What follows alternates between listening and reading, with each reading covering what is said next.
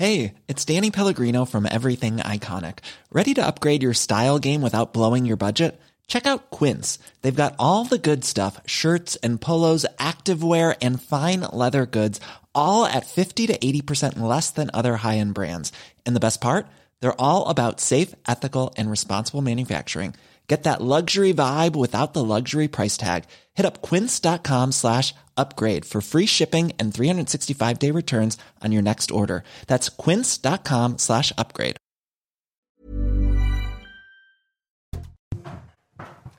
C'est News 5h58, bienvenue à tous, merci d'être avec nous. À la une ce matin, le conflit en Ukraine qui est à un point de bascule.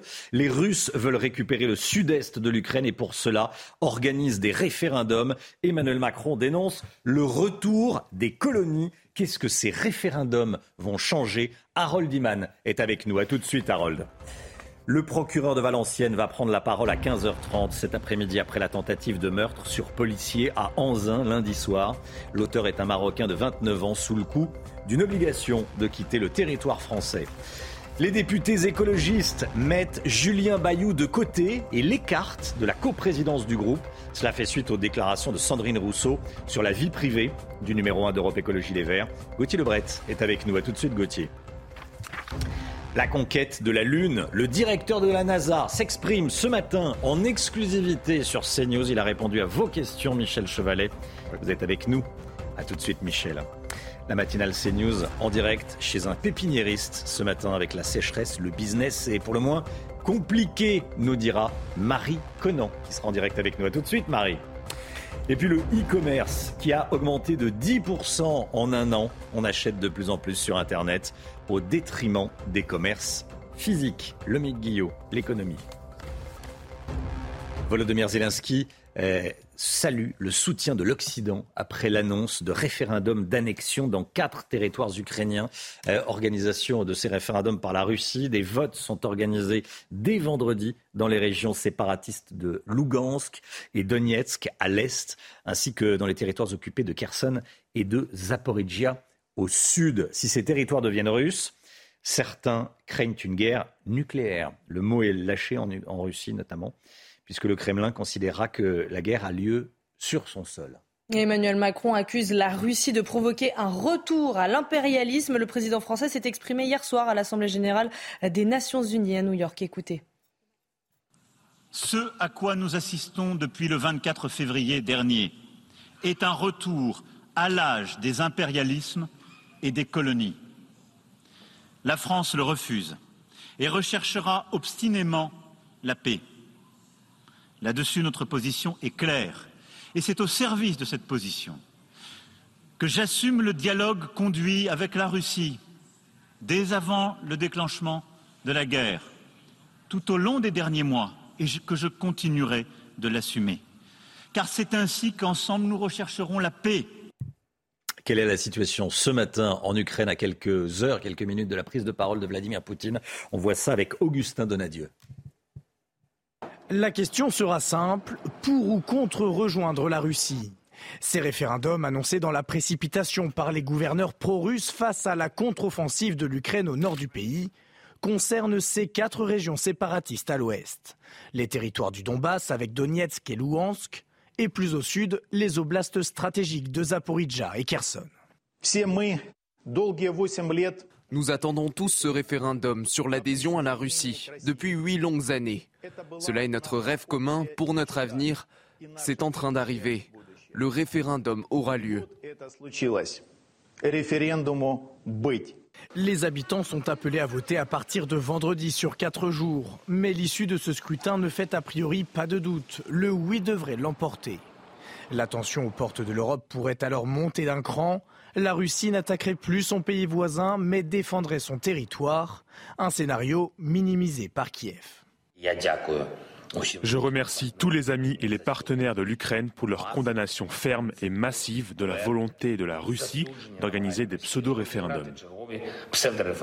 Une nouvelle escalade confirmée par le chef de l'administration présidentielle ukrainienne affirmant que la menace russe ne pouvait être liquidée que par la force.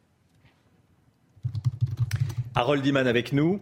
Vladimir Poutine doit prendre la parole aux alentours de 8 heures heure française.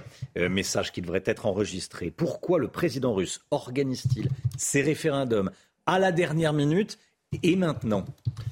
Parce que euh, ces quatre districts, ces oblasts, comme on dit dans le sujet, euh, sont la cible d'une offensive ukrainienne qui réussit pour les reprendre.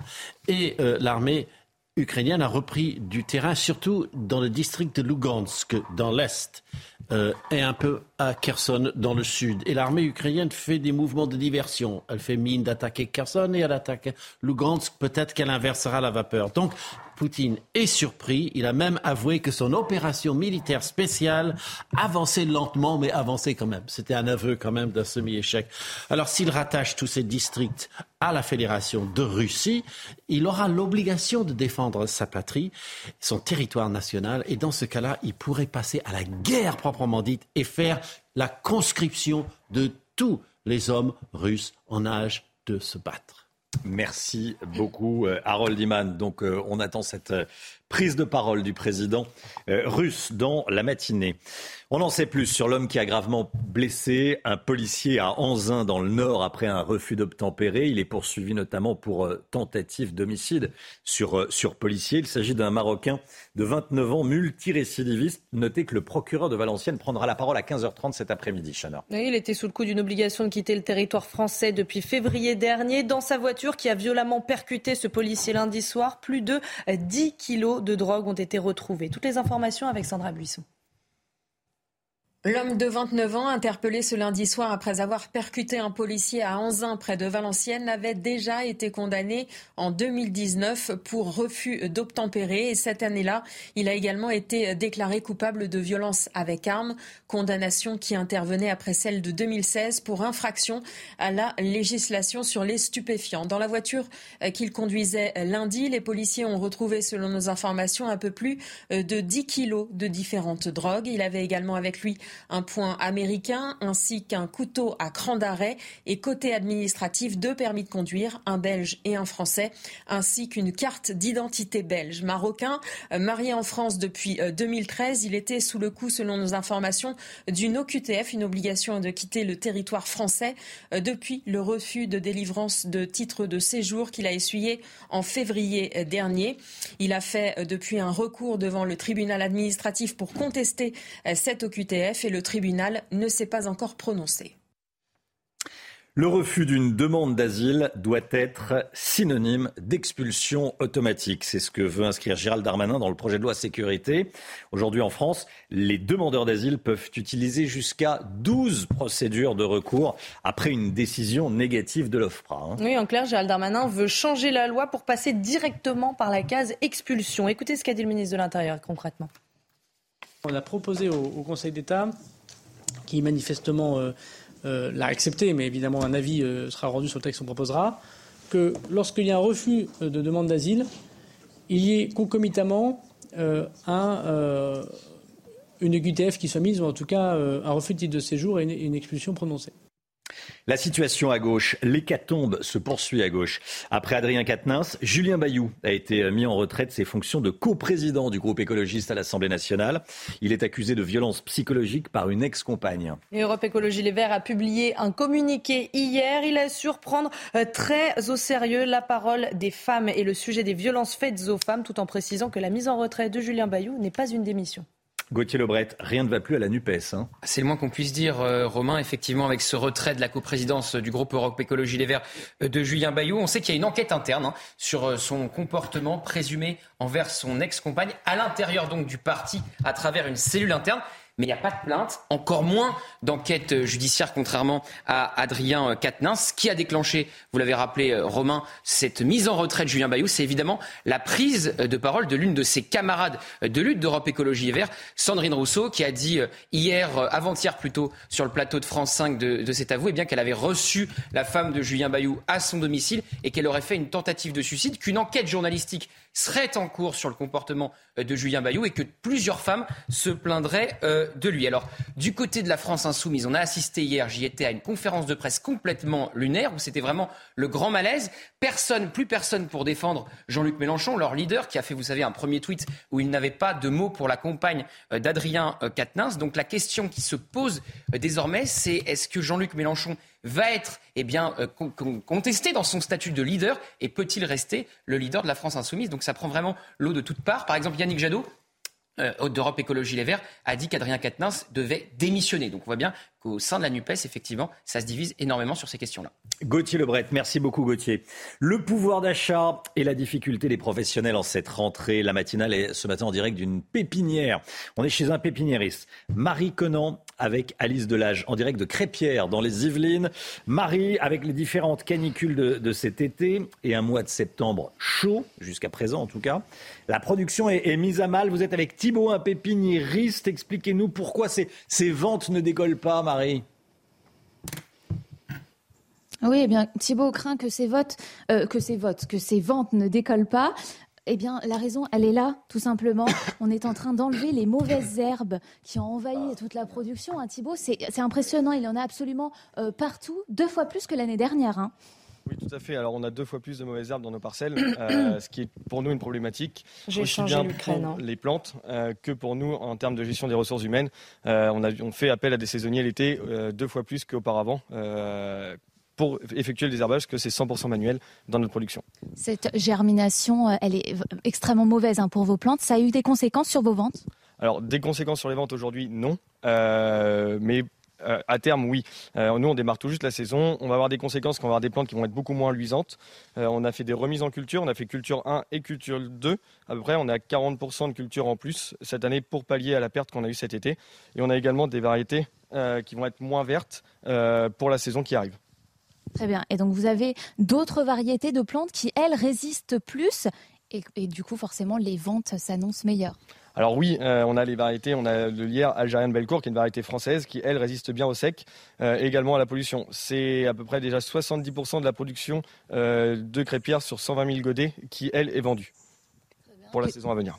Très bien. Et d'autres plantes, il me semble, un peu plus, les, des plantes du sud. c'est étonnant, mais ça se vend bien, c'est ça? Oui, tout à fait. Alors, les productions euh, plutôt qu'on retrouve dans le pépinière à Bordeaux, euh, des yuccas, des agaves, euh, voilà, des, des variétés des aloe vera, des variétés qui d'habitude on retrouve de l'autre côté, en dessous de la Loire, euh, pour les jardins typiques du Sud, qu'on commence à retrouver maintenant au-dessus dans les jardins d'Île-de-France et notamment du nord de la France. Merci beaucoup euh, Thibault. Donc vous voyez avec le changement climatique, le visage de nos euh, jardins change complètement. On retrouve de plus en plus ces plantes du Sud, ces plantes méditerranéennes qui résistent bien et qui sont très à la mode hein, en ce moment. Merci beaucoup, Marie Conan. On va vous retrouver tout au long de la, de la matinale. Le sport, tout de suite, avec l'équipe de France qui va affronter l'Autriche demain soir avec un nouveau forfait chez les Bleus, un manquant. C'est tout de suite. Lucas Digne est forfait hein, pour France-Autriche. Eh oui, la liste des blessés s'est encore élargie. Lucas Digne qui devait remplacer Théo Hernandez, qui sera finalement remplacé par Adrien Truffet, qui jouera à sa place. Donc alors comment le sélectionneur des Bleus va-t-il s'organiser? Écoutez la réponse de Didier Deschamps. Je fais en sorte de de, de, m'adapter. Là, j'ai toujours la possibilité. Il n'y a rien qui est figé euh, non plus, mais euh, c'est évidemment, euh, malgré les nombreuses absences, mettre les joueurs dans les, dans les conditions de ce que je compte faire pendant la Coupe du Monde. CNews, 6h12, exclusivité dans un instant dans la matinale CNews grâce à Michel Chevalet. Michel, vous avez rencontré et, et Harold Iman. Rendons à César ce qui est à César. Et vous avez rencontré le directeur de la NASA, tout simplement. L'administrateur de la NASA. L'administrateur de la NASA. On va parler de plein de sujets. Euh, la Lune, euh, Mars, euh, le rôle de la Russie, tiens, dans l'ISS. C'est dans un instant. À tout de suite.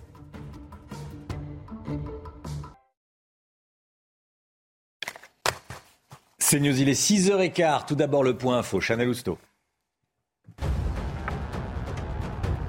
Vladimir Poutine doit prendre la parole ce matin. Une déclaration qui intervient au lendemain de l'annonce de référendum d'annexion dans quatre territoires ukrainiens par la Russie. Des votes sont organisés dès vendredi dans les régions séparatistes de Lugansk et Donetsk à l'est, ainsi que dans des territoires occupés de Kherson et de Zaporizhia au sud. Si ces territoires deviennent russes, certains craignent une guerre nucléaire puisque le Kremlin considérera que la guerre a lieu sur son sol.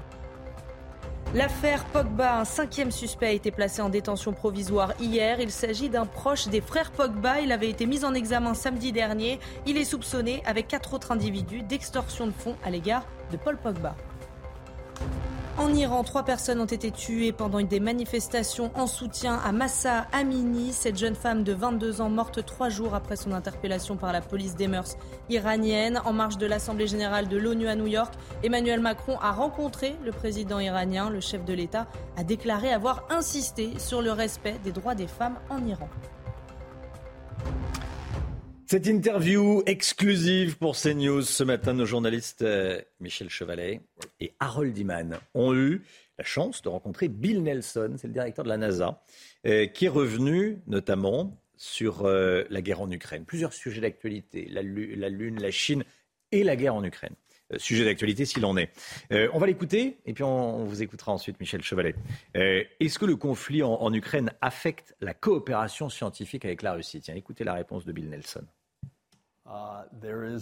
Il y a un nouveau directeur à Roscosmos, Yuri Borisov. Et entre lui et moi, il y a une relation professionnelle stable. Et c'est pareil entre les astronautes et les cosmonautes sur la station. Très professionnel. Alors je crois que nous allons tous continuer sur la station ISS jusqu'au bout c'est-à-dire jusqu'en 2030.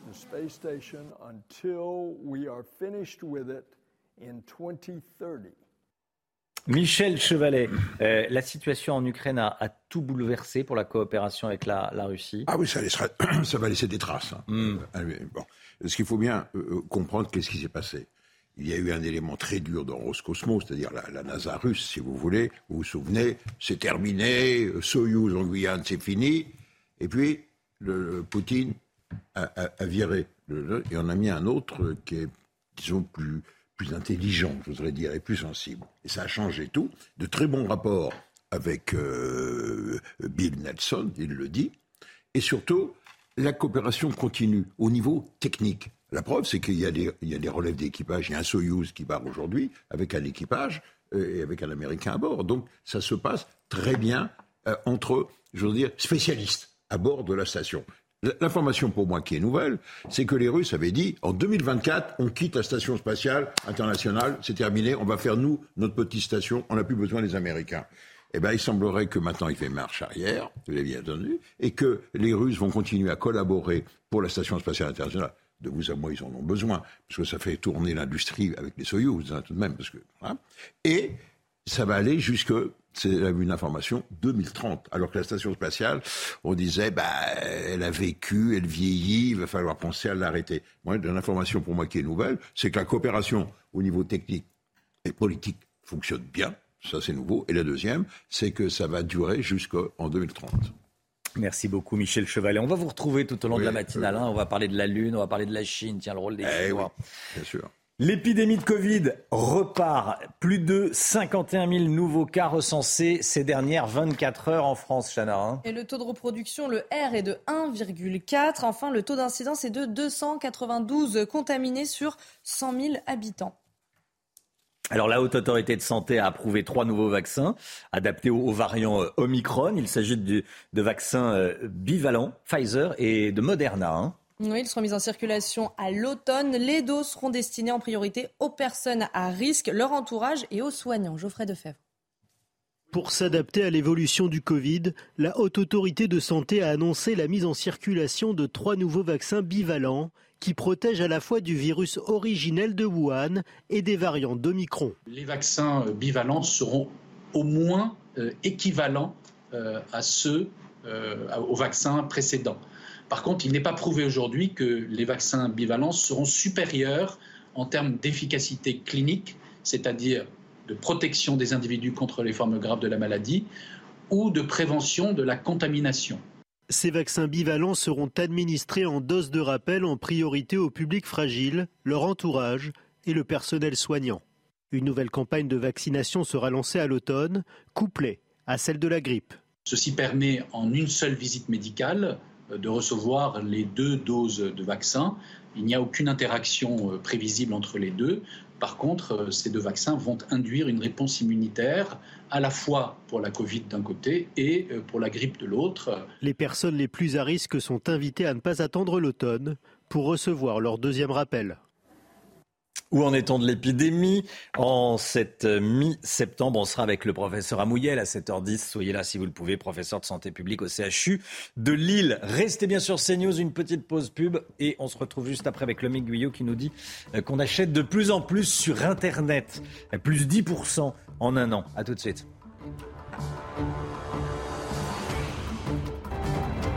Rendez-vous avec Pascal Pro dans l'heure des pros, du lundi au vendredi de 9h à 10h30. Lomique Guillot avec nous. Lomique, vous nous dites ce matin qu'après avoir connu un vrai boom pendant le, le confinement, le e-commerce continue de progresser en France avec une année 2022, donc cette année déjà record, tant en nombre de, transactions qu'en chiffre d'affaires. Hein. Oui, absolument, Romain. Le chiffre d'affaires du e-commerce en France, réalisé en ligne par les produits et les services, a progressé de 10% sur un an, d'après le baromètre dévoilé hier par la FEVAD, la Fédération de la vente à distance, avec 532 millions de transactions d'un montant moyen de 67 euros. Le e-commerce bat ainsi un nouveau record. Alors, dans le détail, les ventes de, produits sont en recul de 17% sur un an, mais comme vous l'avez dit, hein, euh, les ventes en ligne avaient connu un véritable boom pendant les confinements avec les fermetures des magasins non essentiels. Et si on se compare à 2019, avant euh, la crise Covid, eh bien, les ventes sur Internet sont en progression de 33% preuve donc euh, du dynamisme de ce secteur. Mais ce qui tire d'ailleurs ce secteur euh, cette année, eh bien, ce sont euh, les ventes de produits de tourisme, le e-tourisme, les voyages sur Internet avec une hausse de 66%.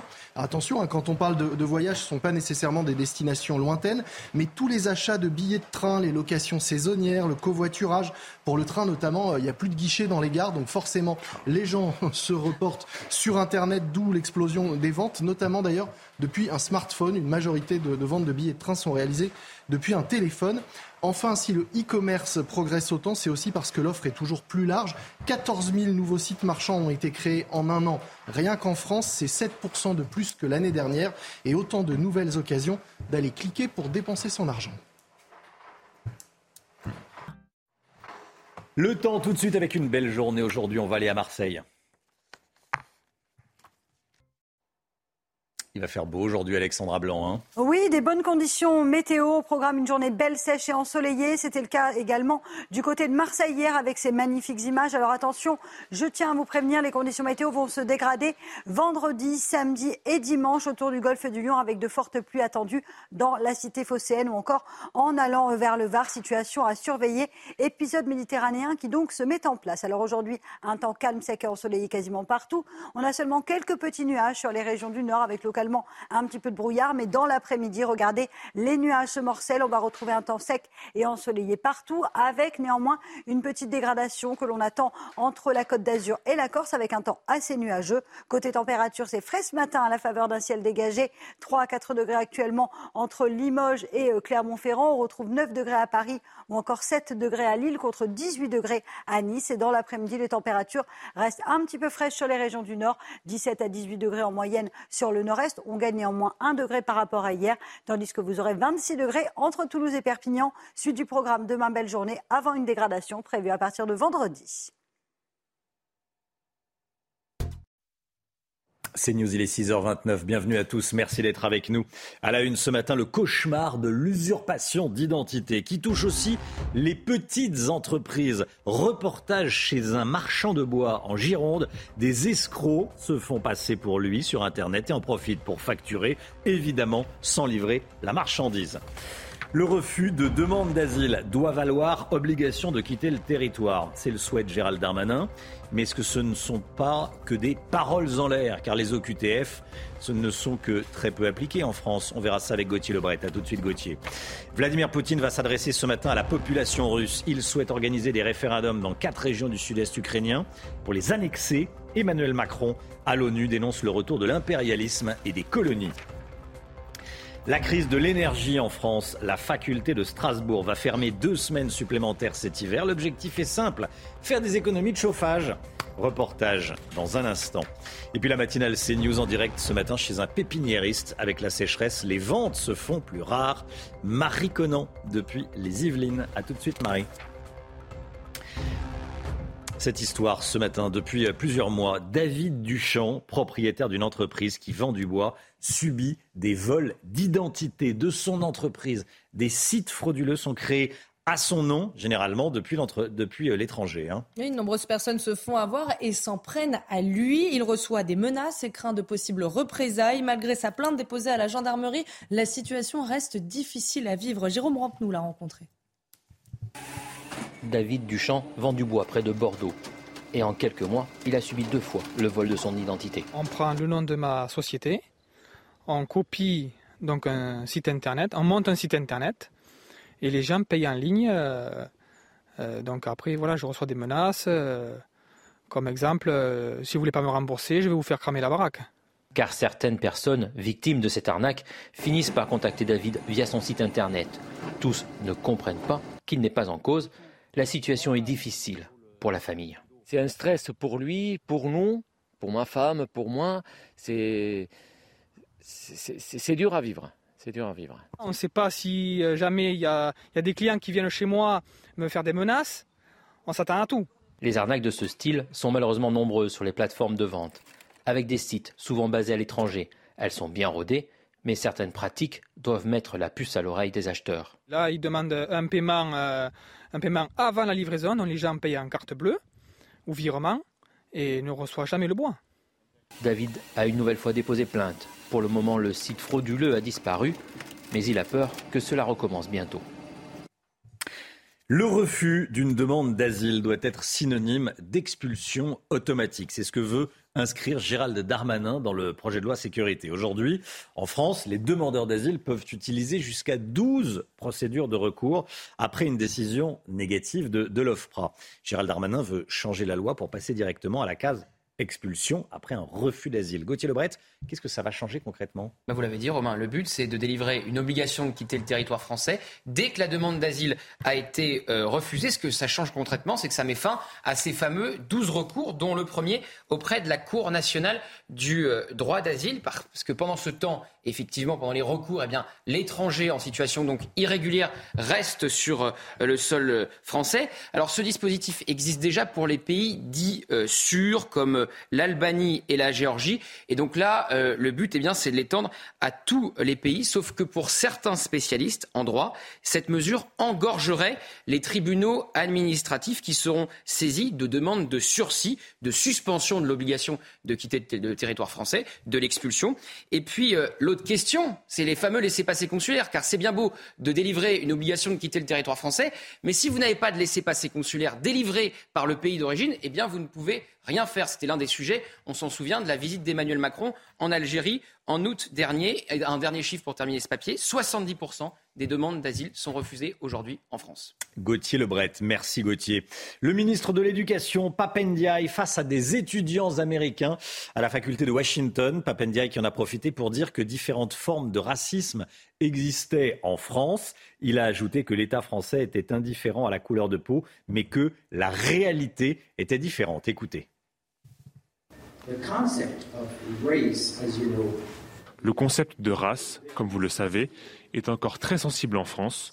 Nous sommes actuellement dans un contexte politique où les organisations d'extrême droite sont très puissantes, comme aux États-Unis d'ailleurs, et il est difficile d'aborder les questions ethno-raciales de manière nuancée et complexe.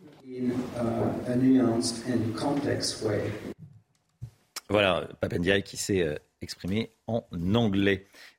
Vladimir Poutine doit prendre la parole ce matin, une déclaration qui interviendra au lendemain de l'annonce de référendum d'annexion dans quatre territoires ukrainiens au sud de l'Ukraine, sud et sud-est. Hein. Oui, des votes qui seront organisés dès vendredi dans les régions séparatistes de Lugansk et Donetsk, ainsi que dans les territoires occupés de Kherson et de euh, Zaporizhia. Si ces territoires deviennent russes, certains craignent une guerre nucléaire, puisque le Kremlin considérera que la guerre a lieu euh, sur son sol. Emmanuel Macron accuse la Russie de provoquer un retour à l'impérialisme. Il l'a dit euh, hier soir à l'Assemblée générale des Nations unies à New York. Écoutez. Ce à quoi nous assistons depuis le 24 février dernier est un retour à l'âge des impérialismes et des colonies. La France le refuse et recherchera obstinément la paix. Là-dessus, notre position est claire et c'est au service de cette position que j'assume le dialogue conduit avec la Russie dès avant le déclenchement de la guerre, tout au long des derniers mois et que je continuerai de l'assumer. Car c'est ainsi qu'ensemble nous rechercherons la paix. On en sait plus sur euh, l'homme qui a gravement blessé un policier à Anzin dans le Nord après un refus d'obtempérer. Il est poursuivi notamment pour tentative d'homicide hein, sur, euh, sur policier. Regardez, c'est un Marocain de 29 ans, marié en France depuis 2013. En 2016, il a été condamné pour infraction à la législation sur les stupéfiants. En 2019, condamnation pour violence avec arme. Également en 2019, condamnation déjà pour refus d'obtempérer. Il est euh, visé par une OQTF, une obligation de quitter le territoire français depuis février 2022, donc février dernier. Mais euh, il avait fait appel. Comme tous les matins, on vous consulte dans la matinale, hein, ce matin, on vous pose cette question. Est-ce qu'il faut expulser les délinquants étrangers qui commettent des crimes en France? Écoutez vos réponses, c'est votre avis. Les personnes qui sont de l'étranger et qui viennent en France et qui se permettent de commettre des crimes ne devraient pas avoir la possibilité de rester. Je sais, moi, ma femme est étrangère, elle a un visa. Euh, elle a passé son, enfin, elle a signé le contrat d'intégration républicaine. Il me semble que si on ne respecte pas les lois, on s'engage aussi aux conséquences qui, euh, qui suivent l'absence de respect de ces lois. Si on les renvoie et que chez eux ils vont être persécutés, euh, peut-être que tout dépend de la nature du crime. Vu l'atrocité de certains crimes à certains moments, la question se pose vraiment. Même moi, je suis départagé. L'université de Strasbourg sera fermée deux semaines supplémentaires cet hiver. Objectif, faire des économies de chauffage face à la, flambée des prix. Ça nous touche tous et ça touche aussi les universités. les étudiants ont appris la nouvelle lundi par la présidence de l'établissement. Et vous allez voir que cette annonce ne fait pas euh, l'unanimité. Amitadem. La rentrée de la faculté alsacienne prévue le 3 janvier 2023 aura finalement lieu le 9 janvier. Et une semaine de cours en distanciel est imposée en février.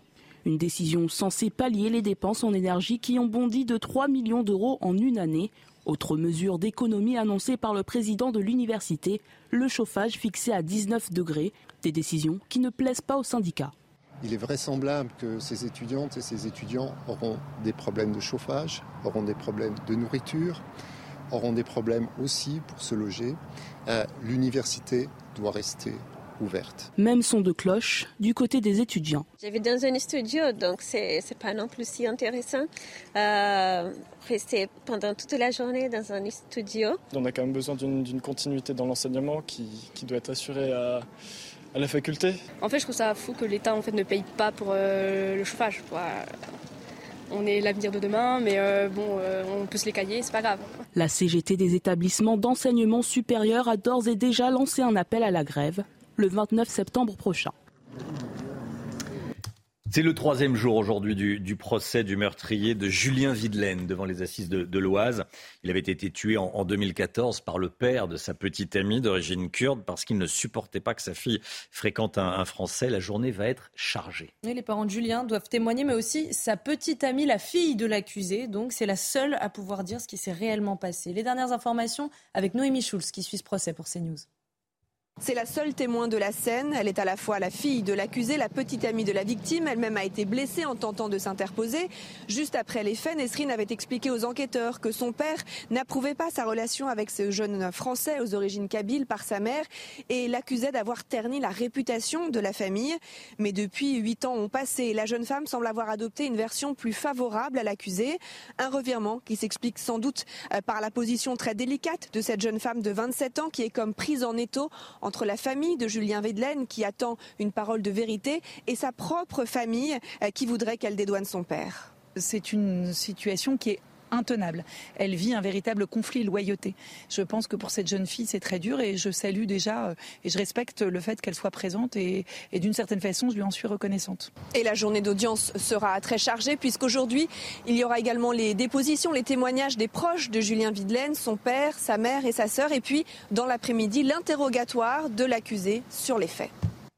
Regardez ce qui se passe en Iran. Trois personnes ont été tuées pendant des manifestations en soutien à Massa Amini. Cette jeune femme de 22 ans, morte trois jours après son interpellation par la police des mœurs iraniennes parce qu'elle portait, elle portait mal le, le, voile islamique.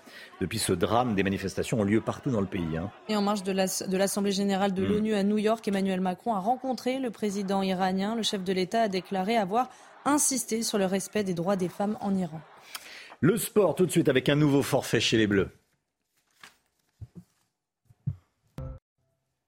Les Bleus vont affronter les Autrichiens demain soir avec une équipe amoindrie, Chana. Hein. La liste des blessés s'est encore élargie, Romain, hier. Lucas Digne a déclaré forfait à cause d'une blessure à la cheville. Il devait remplacer euh, Théo Hernandez. Ce sera finalement Adrien Truffet qui jouera à sa place. Alors comment le sélectionneur va-t-il s'organiser? Écoutez la réponse de Didier Deschamps. Je fais en sorte de de, de, de m'adapter. Là, j'ai toujours la possibilité. Il n'y a rien qui est figé euh, non plus, mais euh, c'est évidemment, euh, malgré les nombreuses absences, euh, euh, mettre les joueurs dans les, dans les conditions de ce que je compte faire pendant la Coupe du Monde. Et puis on connaît les, on connaît les dates du calendrier de la billetterie des JO de Paris 2024. Et les premières sessions de vente débuteront en mai de l'année prochaine. Elles seront ouvertes uniquement euh, pour les personnes tirées au sort. La billetterie ouvrira aux autres acheteurs fin 2023. En tout, 10 millions de billets seront vendus pour l'ensemble des disciplines.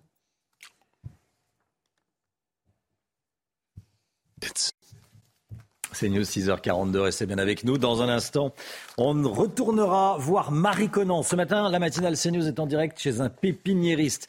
Sécheresse, inflation, canicule, vous secouez, ça crée des soucis. Un mois de septembre compliqué chez les pépiniéristes. On va en parler dans un instant. Avec vous, Marie, avec Thibault, qui sera votre invité. À tout de suite. Marie Conan dans un instant, en direct chez un pépiniériste. Mais tout d'abord le point info, Chana Lousteau.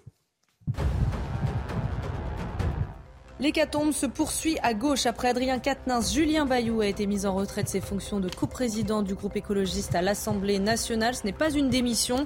Il est accusé de violence psychologique par une ex-compagne. Dans un communiqué, Europe Écologie Les Verts assure prendre très au sérieux la parole des femmes et le sujet des violences faites aux femmes. Troisième jour du procès du meurtrier de Julien Videlaine devant les assises de l'Oise. Il avait été tué en 2014 par le père de sa petite amie d'origine kurde parce qu'il ne supportait pas que sa fille fréquente un Français. Les parents de Julien doivent témoigner aujourd'hui, mais aussi sa petite amie, la fille de l'accusé. Donc, c'est la seule à pouvoir dire ce qui s'est réellement passé.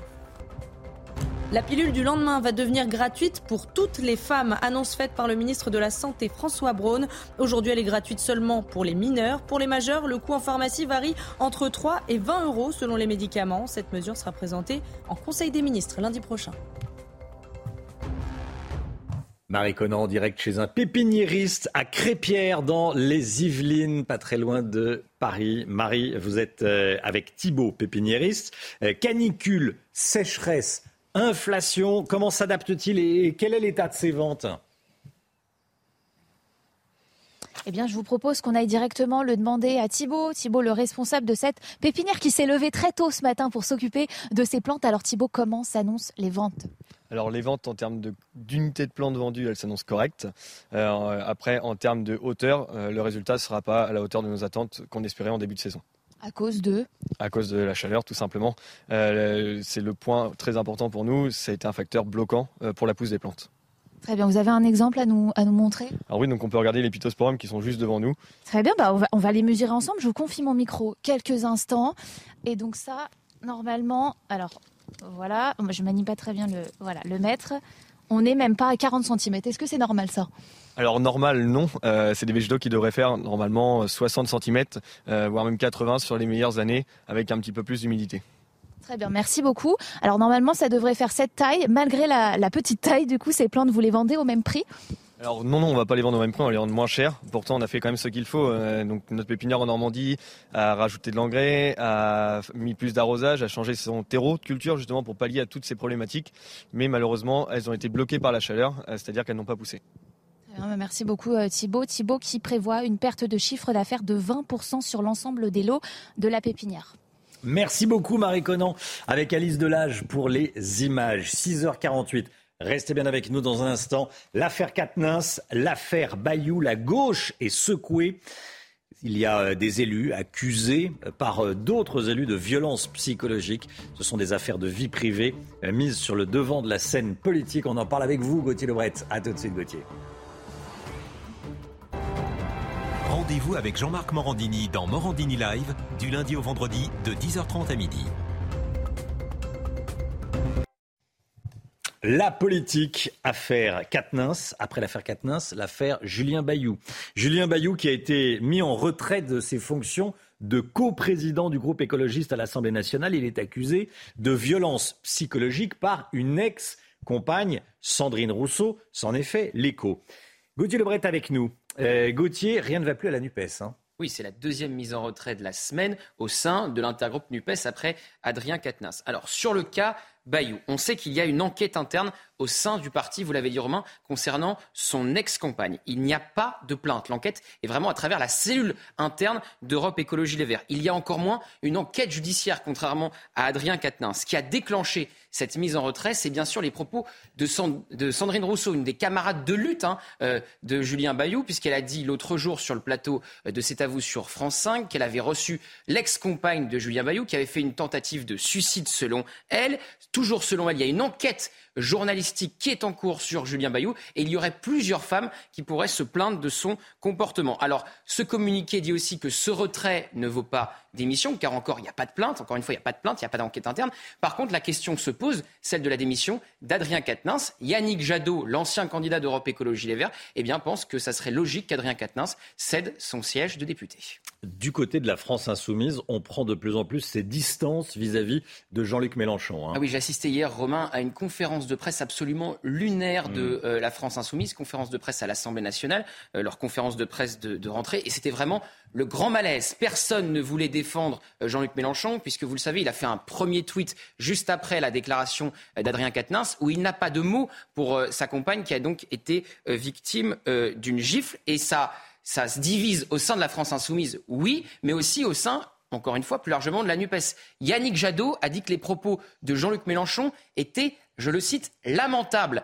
Et la question du, positionnement de leader de Jean-Luc Mélenchon se pose effectivement au sein de la France insoumise, puisqu'on voit, alors que ce n'était pas le cas, c'est vraiment une première, que pour la première fois, Jean-Luc Mélenchon est vraiment contesté devant les caméras, même si les députés, on le voit bien insoumis, sont très prudents puisqu'il y a toujours le spectre très puissant de Jean-Luc Mélenchon. Mais désormais, ils ne se cachent plus. Ils sont effectivement choqués, faut le dire, par le tweet de Jean-Luc Mélenchon qui ne condamne pas le- les propos et, le- les gestes surtout d'Adrien Quatennens. Gauthier Lebret, merci Gauthier, 8h15, soyez là.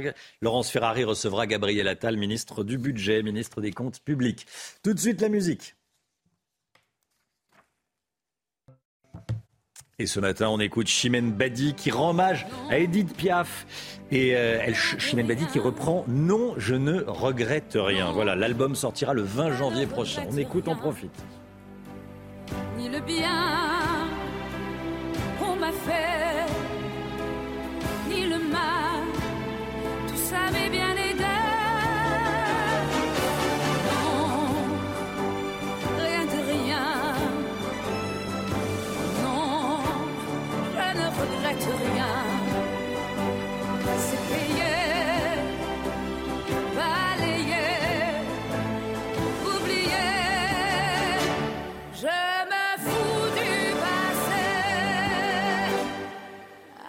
avec mes souvenirs. J'ai allumé le feu, mes chagrins, mes plaisirs. Je n'ai plus besoin de balayer les amours avec leur trémolo, balayer pour toujours. Je repars à zéro. 6h56 dans un instant évidemment euh, toute l'actualité. On va parler notamment de la, de la guerre en Ukraine toutes dernières informations de la, de la nuit. Tout d'abord la météo. Alexandra Blanc, euh, vous nous emmenez euh, aux États-Unis, hein, en Floride? Oui, on prend la direction de la Floride. Regardez Romain, ces images impressionnantes hier du côté de la Floride avec cette trombe marine observée au large, avec donc ces vents qui tourbillonnent. Et oui, avec des conditions météo assez instables, eh bien, nous avons des trombes marines du côté de la Floride. Alors en France, le temps reste beaucoup plus calme. On est toujours sous l'influence de l'anticyclone positionné sur les îles britanniques. Et donc, on a seulement quelques petits nuages ce matin sur les régions du Nord. Parfois un temps assez brumeux en remontant vers la Normandie ou encore euh, du côté de l'Alsace. Mais partout ailleurs, plein soleil avec une bonne nouvelle. Le vent faiblit en Méditerranée et ça va commencer à changer dans le courant de l'après-midi. D'ailleurs, dans le courant de l'après-midi, un flux d'Est se met donc en place et donc, conséquence, on va retrouver un temps très très nuageux entre la côte d'Azur et la Corse, notamment entre Nice, Cannes ou encore en allant en Verrières ainsi que sur les Alpes du Sud. Partout ailleurs, d'excellentes conditions. Quelques nuages auront néanmoins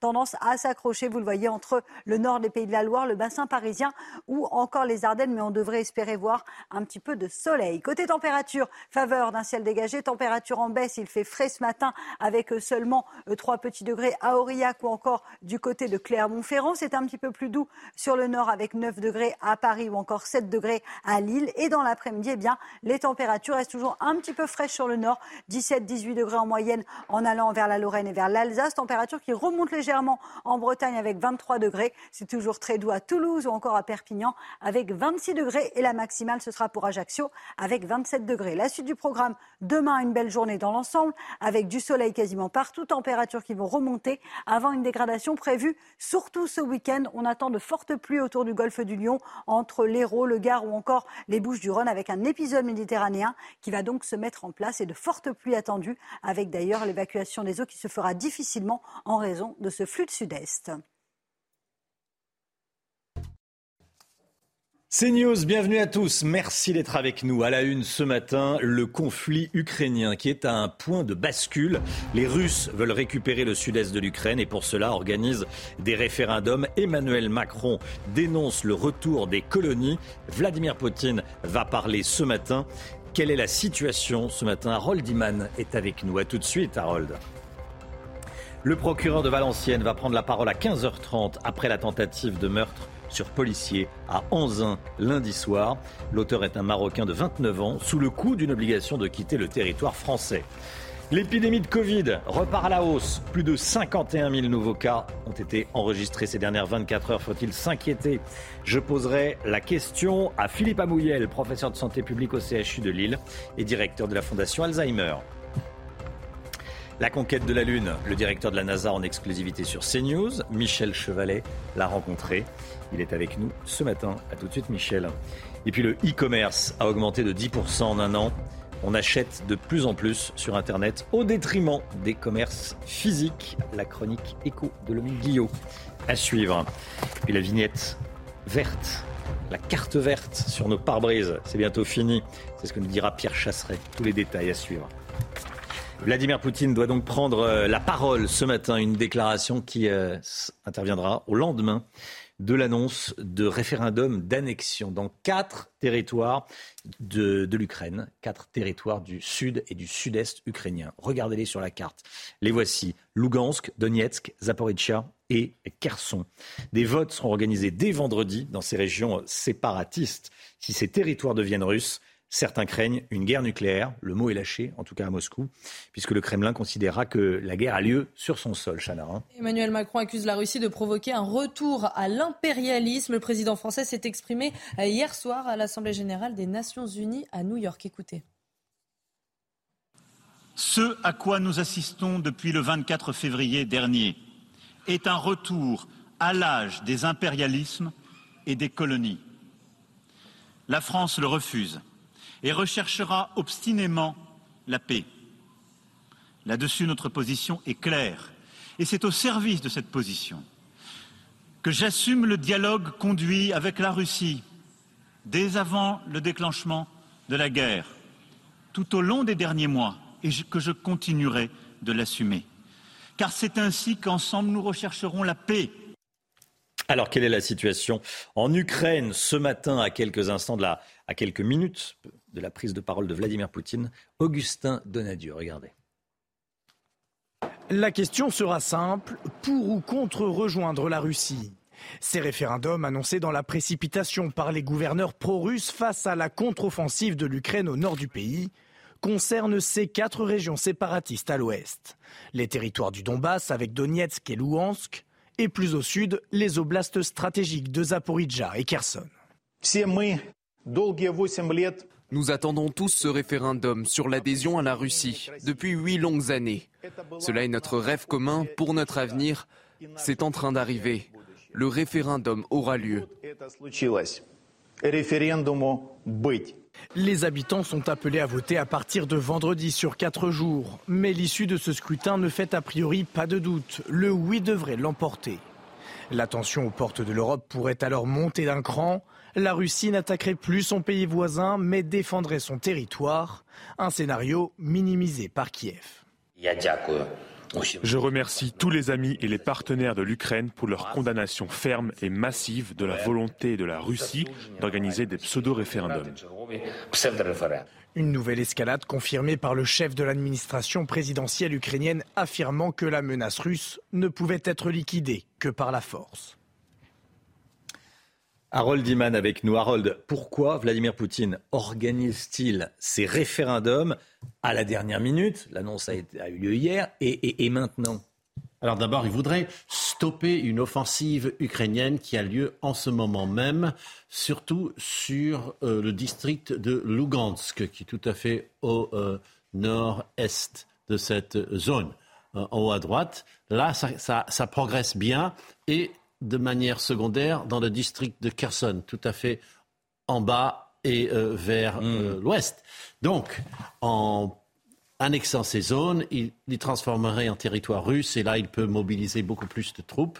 Donc ça, c'est une approche. Deuxièmement, c'est facile pour lui de gagner le référendum parce que toute la population pro-ukrainienne a été soit intimidée, soit expulsée, soit elle est partie depuis longtemps. Donc il n'aura que des fans dans ces zones, donc il n'y a aucun risque du tout comme s'il euh, prenait des risques avec les élections. Et enfin, ça va choquer l'ONU, parce que euh, l'Assemblée générale est là, ils vont tous regarder ce qu'il fait, ils pourront en discuter en direct à New York avec des chefs d'État. Alors c'est peut-être une manœuvre pour négocier. C'est ce qu'on verra dans quelques minutes. Merci beaucoup, Harold Iman. Le refus d'une demande d'asile en France doit être synonyme d'une expulsion automatique. C'est ce que veut inscrire Gérald Darmanin dans le projet de loi sécurité. Aujourd'hui en France, les demandeurs d'asile peuvent utiliser jusqu'à 12 procédures de recours après une décision négative de l'OFPRA. Hein. Oui, en clair, le ministre de l'Intérieur veut changer la loi pour passer directement à la case expulsion. Les explications de Yann Effelé. Un parcours délirant. C'est ainsi que Gérald Darmanin qualifie la demande d'asile en France. D'un côté, des mois d'attente et d'instruction pour des étrangers qui sont réellement éligibles au droit d'asile. D'un autre, des personnes qui ne sont pas réfugiées, mais qui multiplient les recours judiciaires pour se maintenir sur le territoire. Parce qu'aujourd'hui, quand on leur dit un non à l'asile, du coup, ils demandent le titre de séjour, et puis après, ils font un recours quand on leur refuse leur titre de séjour, puis après, ils attaquent le QTF. Donc il y a jusqu'à 12 procédures, alors que le moyen du droit, c'est 4. Concrètement, le ministre de l'Intérieur veut changer la loi pour qu'une décision négative de la justice vaille décision d'expulsion sans attendre d'éventuels recours. Si vous prenez les juridictions administratives, plus de 50% de leur activité aujourd'hui, c'est du contentieux des étrangers. Donc la machine se grippe, la machine ne fonctionne plus et on ne peut plus statuer dans des délais raisonnables et on est face à des étrangers qui se retrouvent sur notre territoire depuis plusieurs mois, plusieurs années et qu'on ne sait plus expulser. Resterait alors une difficulté pour l'exécutif, parvenir à appliquer les décisions d'éloignement du territoire. Plus de 90% d'entre elles ne se concrétisent pas, faute de coopération avec les pays de retour. L'actualité sportive tout de suite avec un nouveau forfait chez les Bleus. L'équipe de France affronte l'Autriche demain soir avec une équipe amoindrie. Hein. Oui, Romain, la liste des blessés s'est encore élargie hier pour les Bleus. Lucas Digne a déclaré forfait à cause d'une blessure à la cheville. Il devait remplacer euh, Théo Hernandez. Ce sera finalement Adrien Truffet qui jouera à sa place. Alors comment le sélectionneur des Bleus va-t-il s'organiser? Écoutez la réponse de Didier Deschamps. Je fais en sorte de, de, de, m'adapter. Là, j'ai toujours la possibilité. Il n'y a rien qui est figé euh, non plus, mais euh, c'est évidemment, euh, malgré les nombreuses absences, mettre les joueurs dans les, dans les conditions de ce que je compte faire pendant la Coupe du Monde.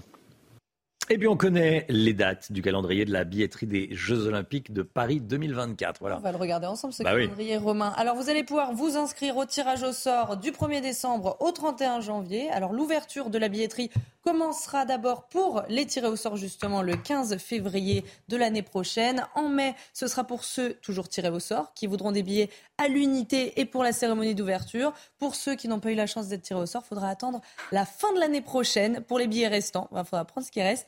Les prix vont de 24 à 950 euros.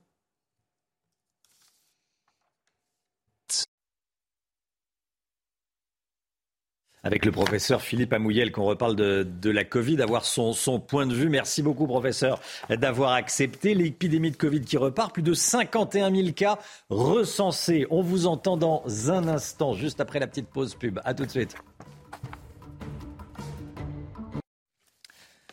C'est News 7h11. Bienvenue à tous et merci d'être avec nous. La Haute Autorité de Santé a approuvé trois nouveaux vaccins adaptés aux variants Omicron hier. Il s'agit de vaccins bivalents Pfizer et Moderna qui seront mis en circulation à l'automne.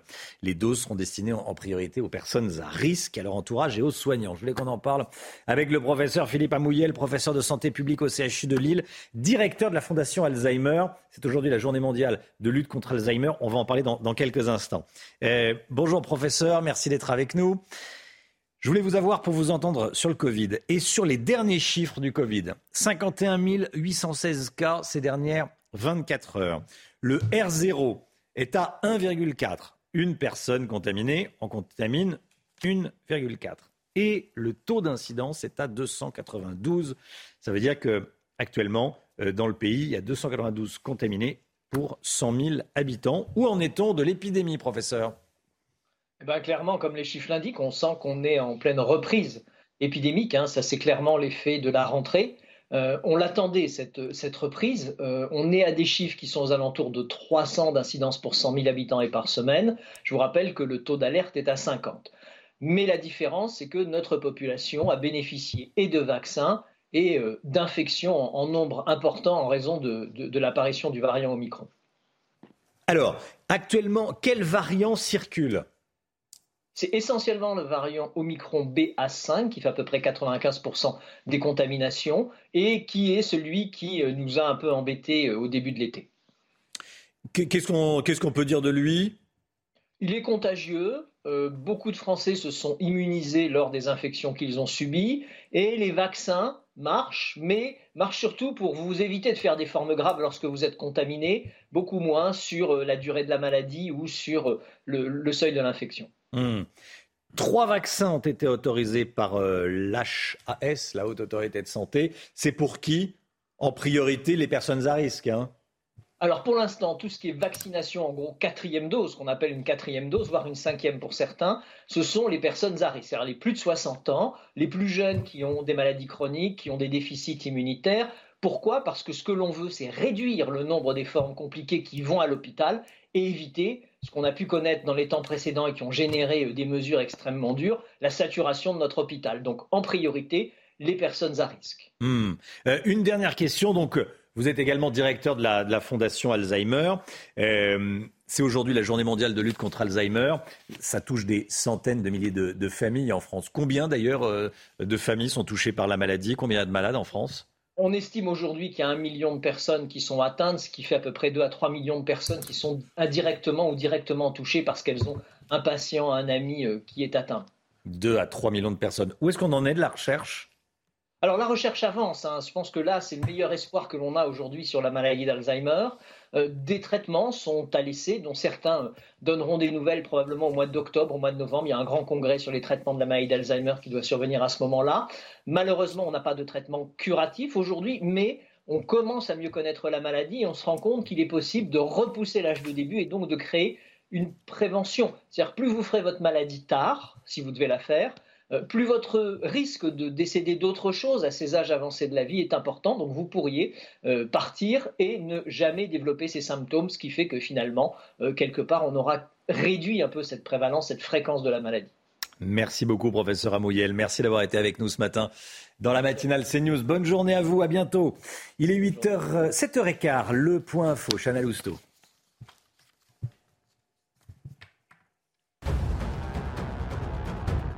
Vladimir Poutine doit prendre la parole ce matin, une déclaration qui intervient au lendemain de l'annonce de référendum d'annexion dans quatre territoires ukrainiens par la Russie. Des votes sont organisés dès vendredi dans les régions séparatistes de Lugansk et Donetsk à l'est, ainsi que dans les territoires occupés de Kherson et Zaporizhia au sud. La situation au sein de la NUPES après Adrien Quatennens, Julien Bayou a été mis en retraite de ses fonctions de coprésident du groupe écologiste à l'Assemblée nationale. Ce n'est pas une démission. Il est accusé de violence psychologique par une ex-compagne. Dans un communiqué, Europe Écologie Les Verts assure prendre très au sérieux la parole des femmes et le sujet des violences faites aux femmes. En Iran, trois personnes ont été tuées pendant des manifestations en soutien à Massa Amini, cette jeune femme de 22 ans morte trois jours après son interpellation par la police des mœurs iraniennes parce qu'elle ne portait pas, selon elle, le voile islamique correctement. En marge de l'Assemblée générale de l'ONU à New York, Emmanuel Macron a rencontré le président iranien. Le chef de l'État a déclaré avoir insisté sur le respect des droits des femmes en Iran. Cette interview exclusive pour CNews ce matin, interview du directeur de la NASA. Euh, interview réalisée par Michel Chevalet qui est avec et nous. Harold. Et Harold Iman. Sans Harold, je ne sais pas arriver. Hein. Qui a mis de l'huile dans les rouages pour euh, vous amener jusqu'au directeur de la, de la NASA, Bill Nelson.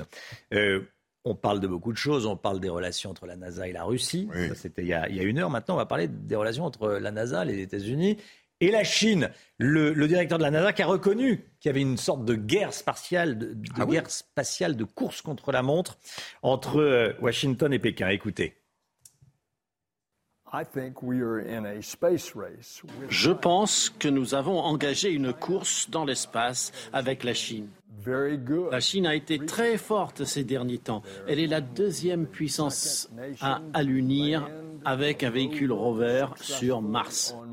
Elle développe une station spatiale. Mais la Chine est très cachetière. Aucune transparence.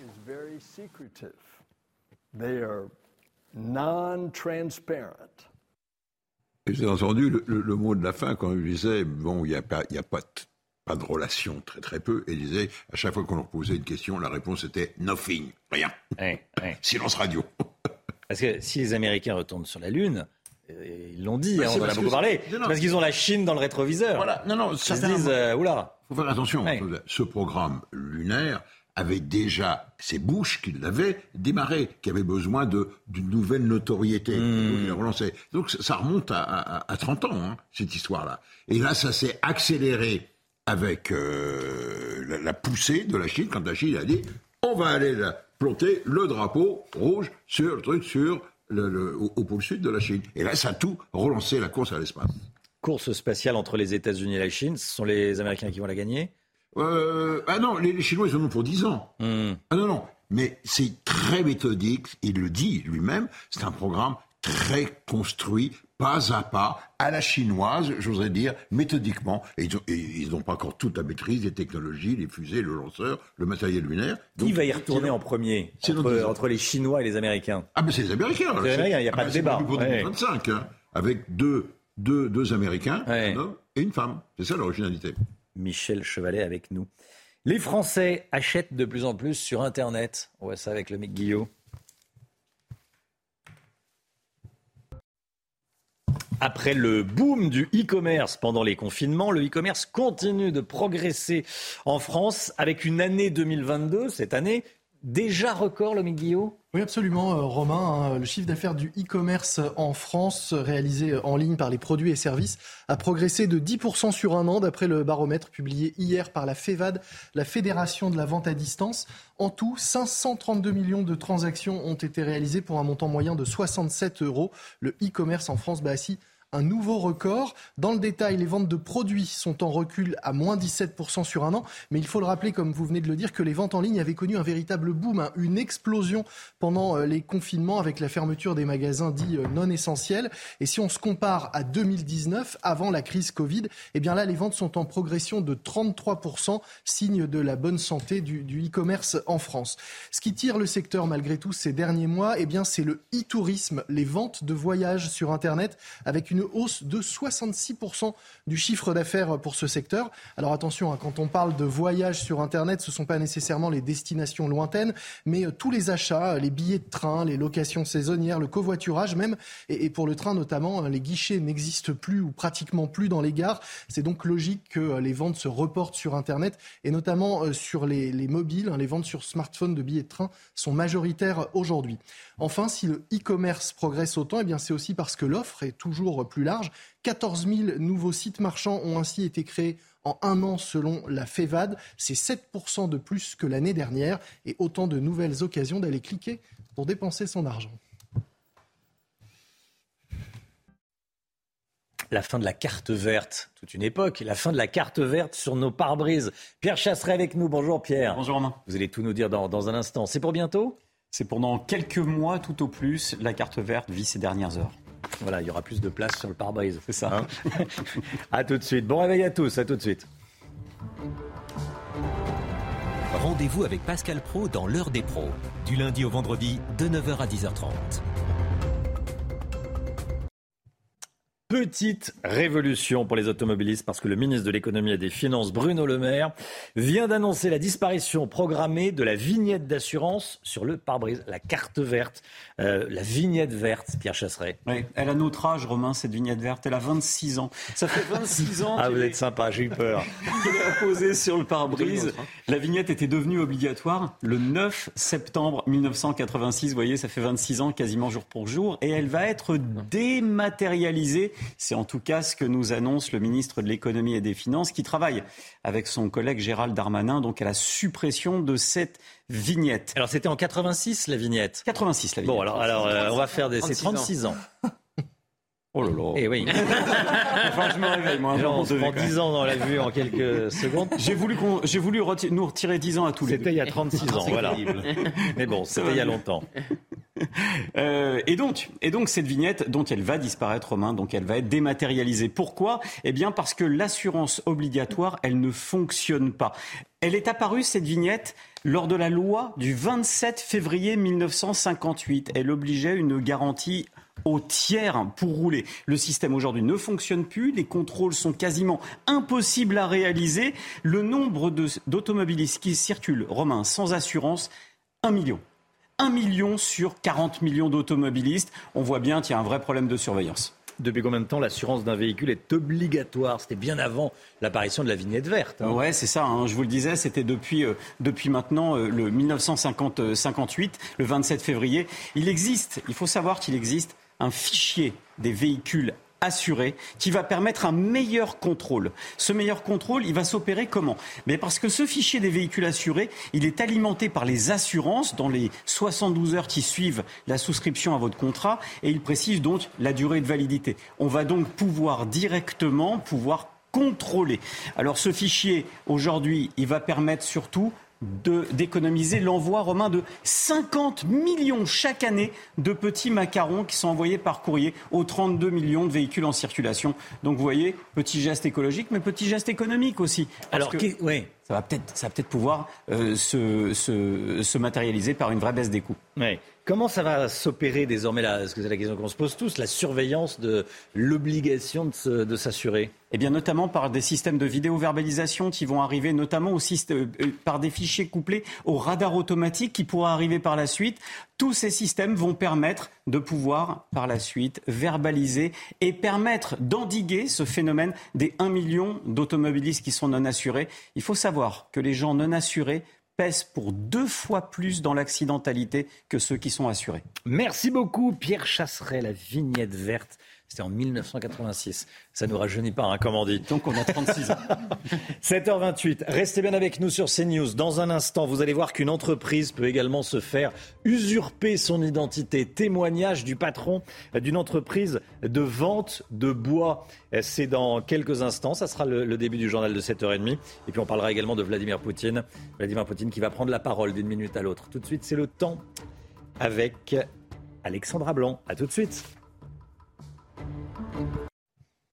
Alexandra Blanc, vous nous emmenez au Havre oui, on prend la direction du Havre où les conditions météo sont restées assez mitigées hier avec au programme un temps assez nuageux. Vous le voyez, on a eu localement euh, quelques éclaircies, mais globalement les conditions météo sont restées assez maussades sur les régions du Nord. Alors on espère avoir un petit peu plus de soleil aujourd'hui sur le Nord. Ça devrait d'ailleurs être le cas. Alors ce matin, un temps assez brumeux. On a localement un petit peu de brouillard près des côtes de la Manche, mais partout ailleurs, une très belle journée avec du soleil quasiment partout. On retrouve également un petit peu de vent en Méditerranée, mais qui a tout de même tendance à faiblir. D'ailleurs, dans la midi plus de Mistral. On va retrouver en revanche un flux d'Est et donc conséquence, on va retrouver dans l'après-midi un temps bien nuageux, bien brumeux, notamment entre la Côte d'Azur et la Corse et en allant également vers les Alpes du Sud. Hein. si vous êtes à Nice ou encore à Cannes, eh bien, vous ne verrez pas beaucoup de soleil cet après-midi. On retrouvera quelques nuages. Vous le voyez entre le nord des Pays de la Loire et le nord du pays. Partout ailleurs, plein soleil. Côté température, grande fraîcheur ce matin, notamment à Aurillac ou encore du côté de Clermont-Ferrand avec 3 petits degrés euh, ce matin. Des températures donc parfois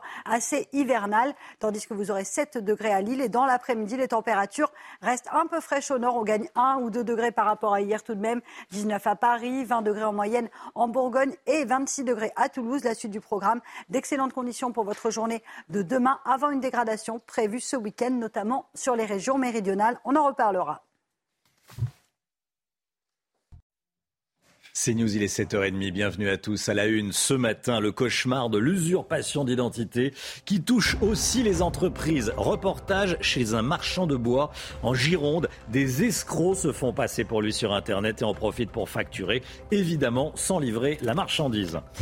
Le refus de demande d'asile doit valoir obligation de quitter le territoire. C'est le souhait de Gérald Darmanin. Mais est-ce que ce ne sont pas des paroles en l'air? Car en France, les OQTF, comme on dit, ne sont que très peu appliqués. On verra ça avec vous. Gauthier Lebret, à tout de suite Gauthier. La gauche déchirée par les accusations de violence sexuelle, affaire Quatennens, affaire Bayou. À la manœuvre, notamment, Sandrine Rousseau et Clémentine Autain se servent-elles de cette affaire pour écarter des concurrents, des rivaux politiques? On verra ça avec vous, Paul Sugy, dans, son, dans votre édito à 7h50. Vladimir Poutine va s'adresser ce matin à la population russe. Il souhaite organiser des référendums dans quatre régions du sud-est ukrainien pour les annexer. Emmanuel Macron à l'ONU dénonce le retour de l'impérialisme et des colonies. Et puis la matinale CNews ce matin, en direct chez un pépiniériste, Marie Conan, en direct des Yvelines. A tout de suite, Marie. Depuis plusieurs mois, David Duchamp, propriétaire d'une entreprise qui vend du bois, subit des vols d'identité de son entreprise. Des sites frauduleux sont créés au nom de son entreprise généralement depuis l'étranger, Chana. Hein. Beaucoup de personnes se font avoir et s'en prennent à lui directement. Il reçoit des menaces et craint de possibles représailles. Alors malgré sa plainte déposée à la gendarmerie, la situation reste très difficile à vivre. Jérôme Rampenou l'a rencontré. David Duchamp vend du bois près de Bordeaux.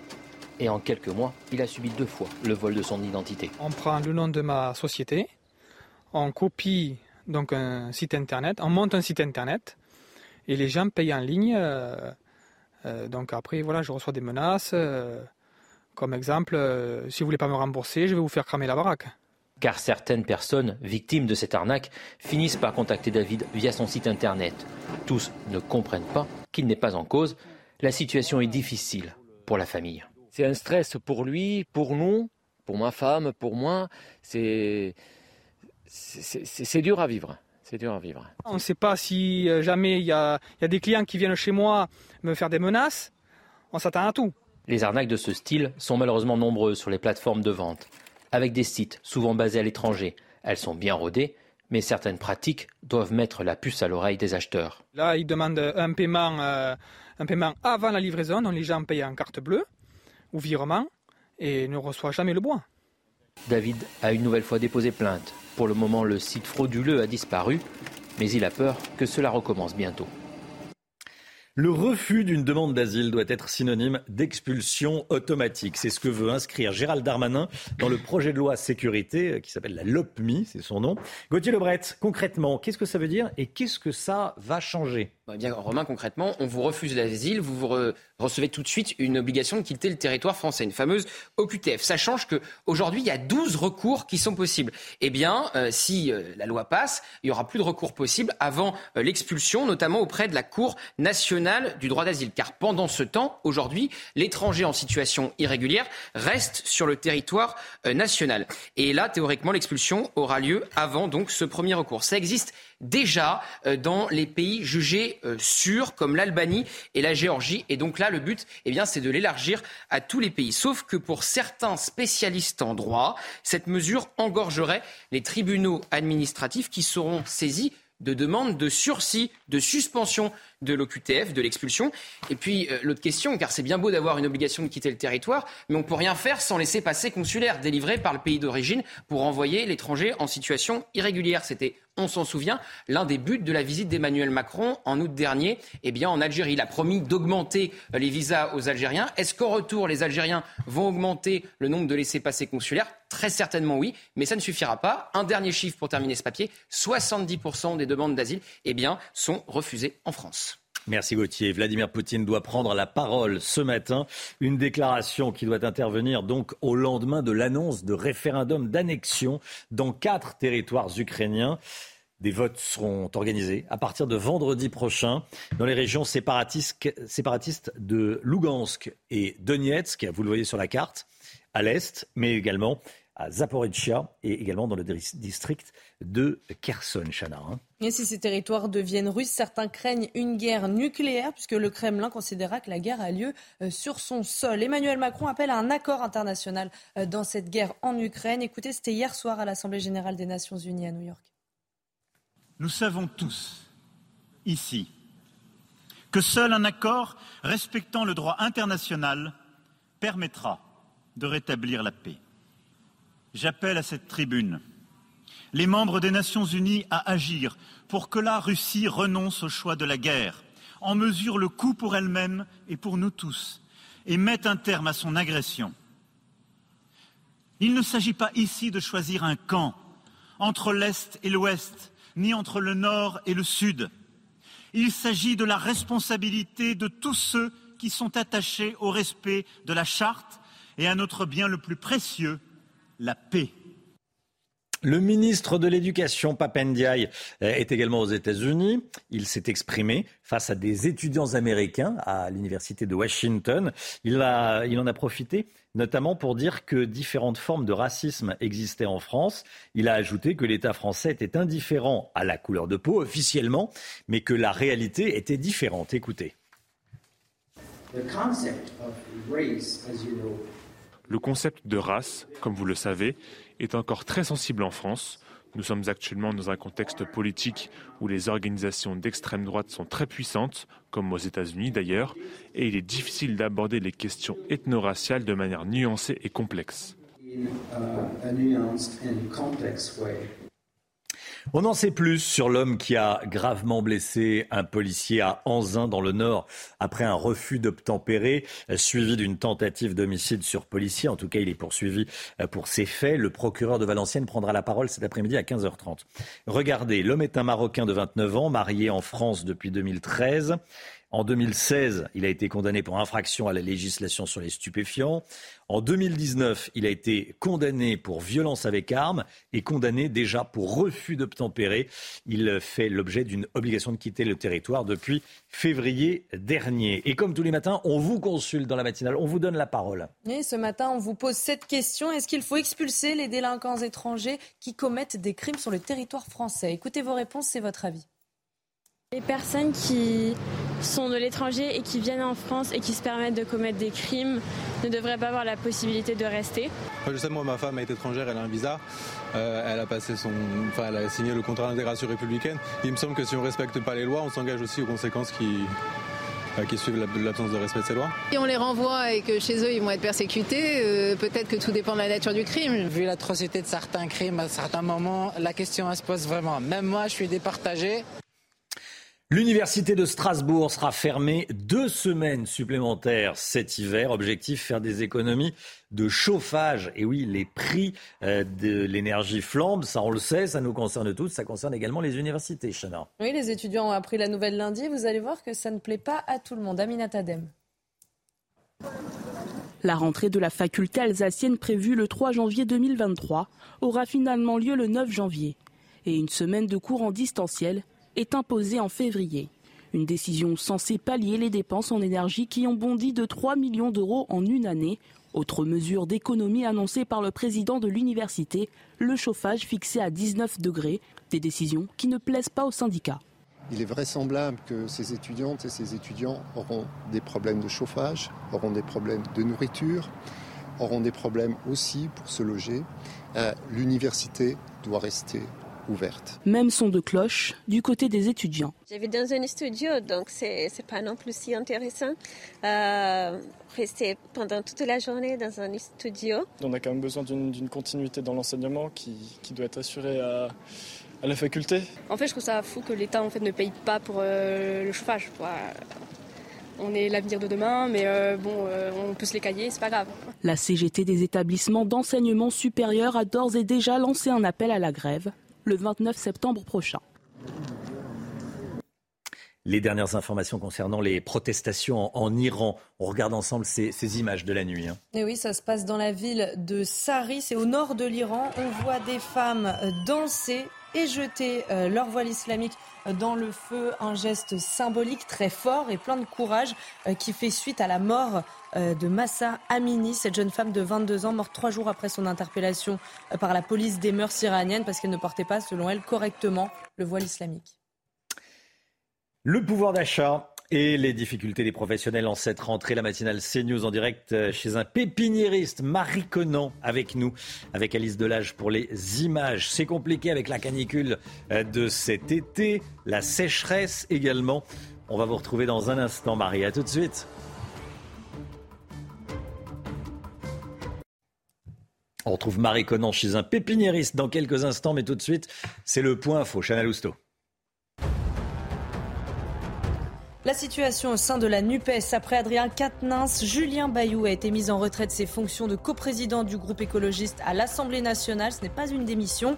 Il est accusé de violence psychologique par une ex-compagne. Dans un communiqué, Europe Écologie Les Verts assure prendre très au sérieux la parole des femmes et le sujet des violences faites aux femmes.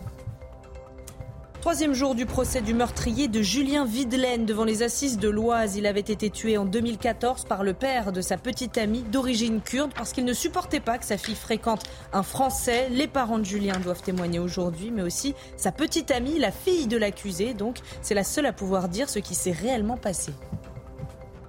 La pilule du lendemain va devenir gratuite pour toutes les femmes. Annonce faite par le ministre de la Santé François Braun. Aujourd'hui, elle est gratuite seulement pour les mineurs. Pour les majeurs, le coût en pharmacie varie entre 3 et 20 euros selon les médicaments. Cette mesure sera présentée en Conseil des ministres lundi prochain.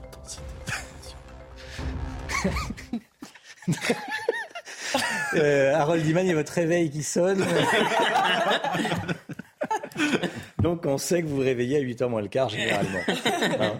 quand, on, passe matin, on vous a réveillé, je confirme, un peu plus tôt. Allez, 8h moins le quart, on retrouve Marie Conan en direct euh, chez un pépiniériste. Bonjour Marie. Euh, il y a eu la sécheresse cet été, il y a eu euh, les canicules cet été. Forcément, ça, ça, change, ça change la donne, ça change l'offre chez les, chez les pépiniéristes. comment s'adapte-t-il et qu'est-ce que le pépiniériste chez qui vous vous trouvez peut vendre cette année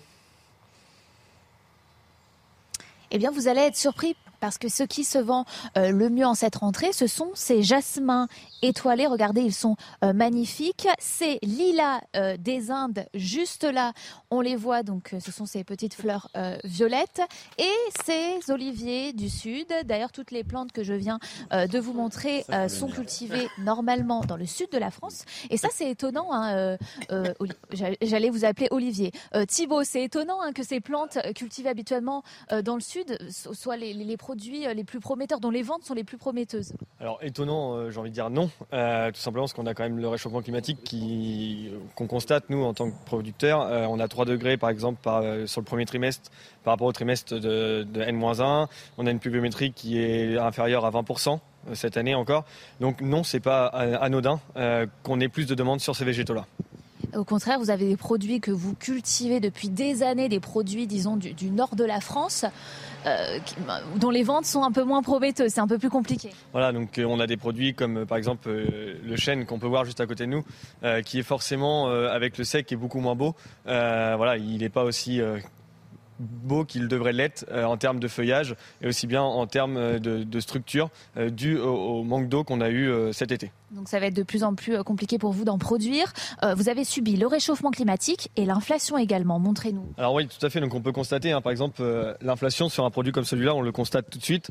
on a un pot en plastique qui a augmenté de, 20%. On a les tuteurs qui ont augmenté de 35 à 40%, voire même plus. Et on a les terreaux et les engrais qui ont augmenté. Par contre, le, le prix de vente final de cette plante-là, euh, lui, n'a pas augmenté. il a augmenté de 2 à 3% par rapport à l'année dernière, ce qui est très peu euh, par rapport à 30 de coûts de production supplémentaires. Merci beaucoup euh, Thibault. Et la conséquence de cela, c'est que ce pépiniériste craint une perte de chiffre d'affaires de 20% sur l'ensemble des lots de la pépinière. Merci beaucoup Marie Conan. Plus de 300 entreprises en France risquent d'être en, difficulté cet hiver. On continue à en parler avec vous, Lomique Guillot. Le MIC, avec la hausse des prix de l'énergie, les entreprises commencent à s'inquiéter pour leur rentabilité. Hein. Oui, exactement. Euh, Romain, 300 entreprises sont au bord de la rupture selon le ministère hein, de, l'Industrie. Il s'agit d'entreprises qui, par leur activité, consomment énormément d'électricité ou de gaz, des usines de verre ou d'aluminium, des imprimeries, des papeteries, et qui ont vu leurs factures littéralement exploser. Pour les soutenir, l'État subventionne à hauteur de 70% maximum euh, du coût de la facture d'énergie et un montant plafonné à 50 millions d'euros. Pour être éligible à ce dispositif, il y a plusieurs conditions. Il faut que la facture, facture d'énergie représente plus de 3% du chiffre d'affaires de l'entreprise, qu'elle est doublée et que les bénéfices de l'entreprise aient diminué le mois dernier. Bruno Le Maire avait parlé de simplification hein, des aides et voulait éviter les usines à gaz. Mais quand on regarde le dispositif, ça reste quand même assez compliqué. Ces entreprises pourraient aussi avoir recours au dispositif du chômage partiel si elles devaient, si elles devaient réduire leur production et leur activité. En plus de ce dispositif, pour les gros consommateurs, le gouvernement a annoncé la mise en place d'un bouclier tarifaire pour les PME. En clair, les entreprises de moins de 10 salariés dont le chiffre d'affaires annuel est inférieur à 2 millions d'euros pourront bénéficier du tarif réglementé encadré par le gouvernement. Ça concerne 1,5 million d'entreprises. On peut dire que nos entreprises sont bien protégées aujourd'hui ou pas? Oui, plutôt, hein, même s'il y a un petit trou dans la raquette, on pourrait dire, pour les entreprises de plus de 10 salariés et qui ne sont pas d'énormes consommatrices d'énergie. Le ministère de l'économie a d'ailleurs prévenu, l'État ne paiera pas les factures des entreprises, mais, c'est l'autre message du ministère, elles peuvent, euh, en contrepartie, faire passer certaines hausses sur les prix en clair, des dizaines de milliers d'entreprises eh bien, eh, vont pas avoir d'autre choix que d'augmenter leurs tarifs pour compenser les hausses de l'énergie. Les commerces, les cinémas, les hôtels, les restaurants, certaines industries agroalimentaires, des artisans.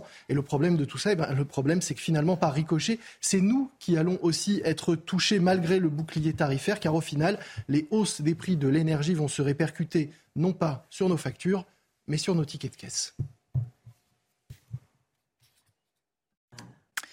CNews, il est 8h10. Merci d'être avec nous. Restez bien sur CNews. Dans un instant, Paul Sugy, ces hommes politiques de gauche euh, qui sont dans, la tourmente. Affaire euh, Bayou, affaire Katnins, les guillotineuses de la gauche. C'est Paul Sugy qui nous en parle dans un instant. À tout de suite. Rendez-vous avec Sonia Mabrouk dans Midi News du lundi au jeudi de midi à 14h. La politique avec vous, Paul Sugy, Adrien Quatennens, maintenant Julien Bayou. La NUPES fait face à une hécatombe. Julien Bayou s'est mis en retrait du groupe Europe Écologie Les Verrières, groupe à, l'Assemblée nationale, le temps d'une enquête interne. Sandrine Rousseau révélait il y a quelques jours avoir rencontré l'une des ex-compagnes de, Julien Bayou, euh, qui se dit victime d'harcèlement moral. Paul Sugy, tous les hommes vont passer à la guillotine à gauche? Oui, Romain, euh, un jour sanglant se lève euh, sur la NUPS. Euh, c'est un peu comme le jeu du loup-garou finalement. Le village s'endort, le village se réveille, quelqu'un est mort cette nuit. Euh, il semble qu'effectivement, ça n'a pas de fin. C'est quasiment une purge. La guillotine fonctionne à plein régime. On se demande si, à la fin, tous les hommes cadres des partis de gauche, Europe Écologie Les Verts, la France Insoumise, vont finir par monter à l'échafaud.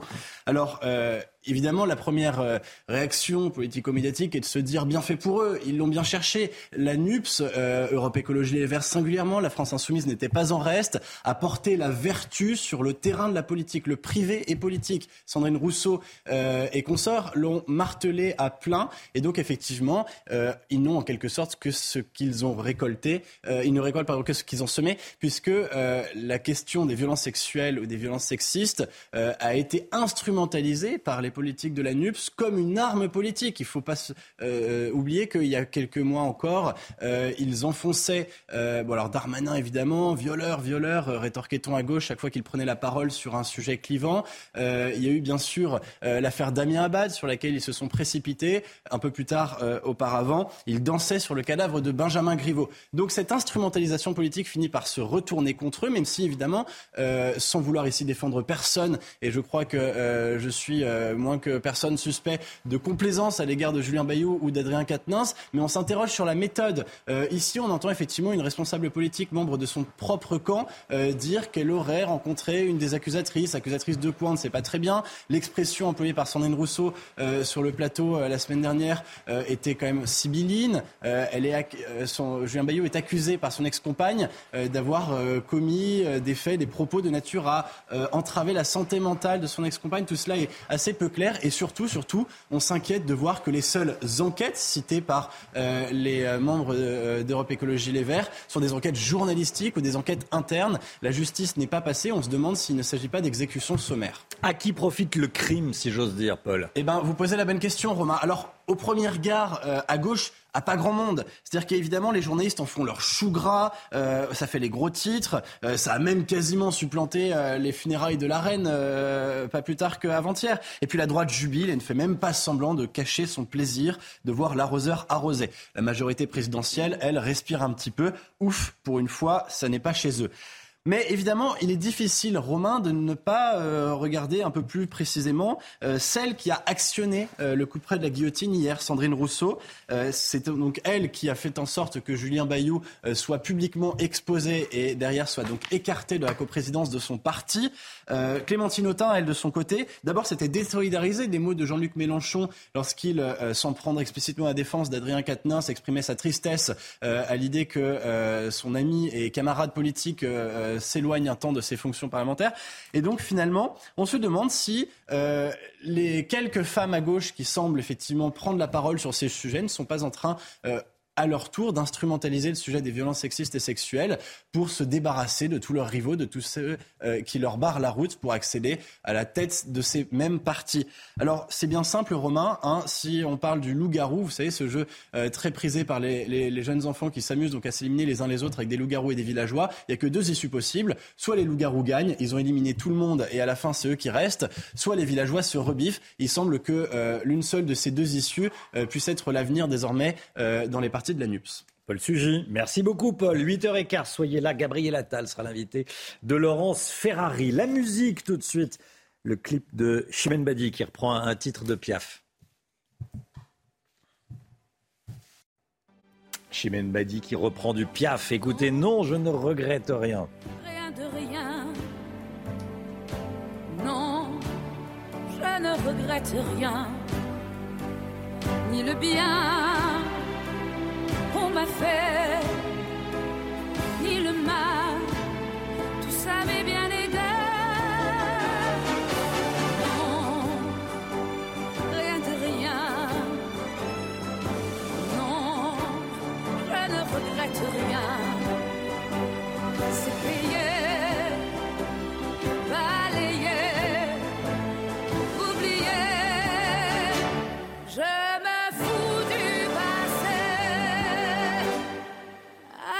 avec mes sous. Ravi de vous retrouver avec une belle journée en perspective au programme du soleil euh, cet après-midi quasiment partout avec néanmoins un temps un petit peu plus nuageux entre la côte d'Azur et la Corse, notamment entre Cannes, Nice ou encore du côté d'Antibes. On retrouvera des températures estivales dans le sud, 26 degrés en moyenne entre Toulouse et Perpignan, 27 degrés à Ajaccio et des températures qui vont légèrement remonter sur les régions du nord, 19 à Paris, 19 à Lille ou encore 18 degrés euh, du côté de Nancy. La suite du programme, une très belle journée en perspective. Demain sera d'ailleurs la plus belle journée de la semaine avec d'une part du soleil pour tout le monde et d'autre part des températures qui vont légèrement remonter au nord comme au sud avant une dégradation prévue ce week-end. On attend de fortes pluies autour du golfe du Lion. Situation à surveiller. On en reparlera évidemment.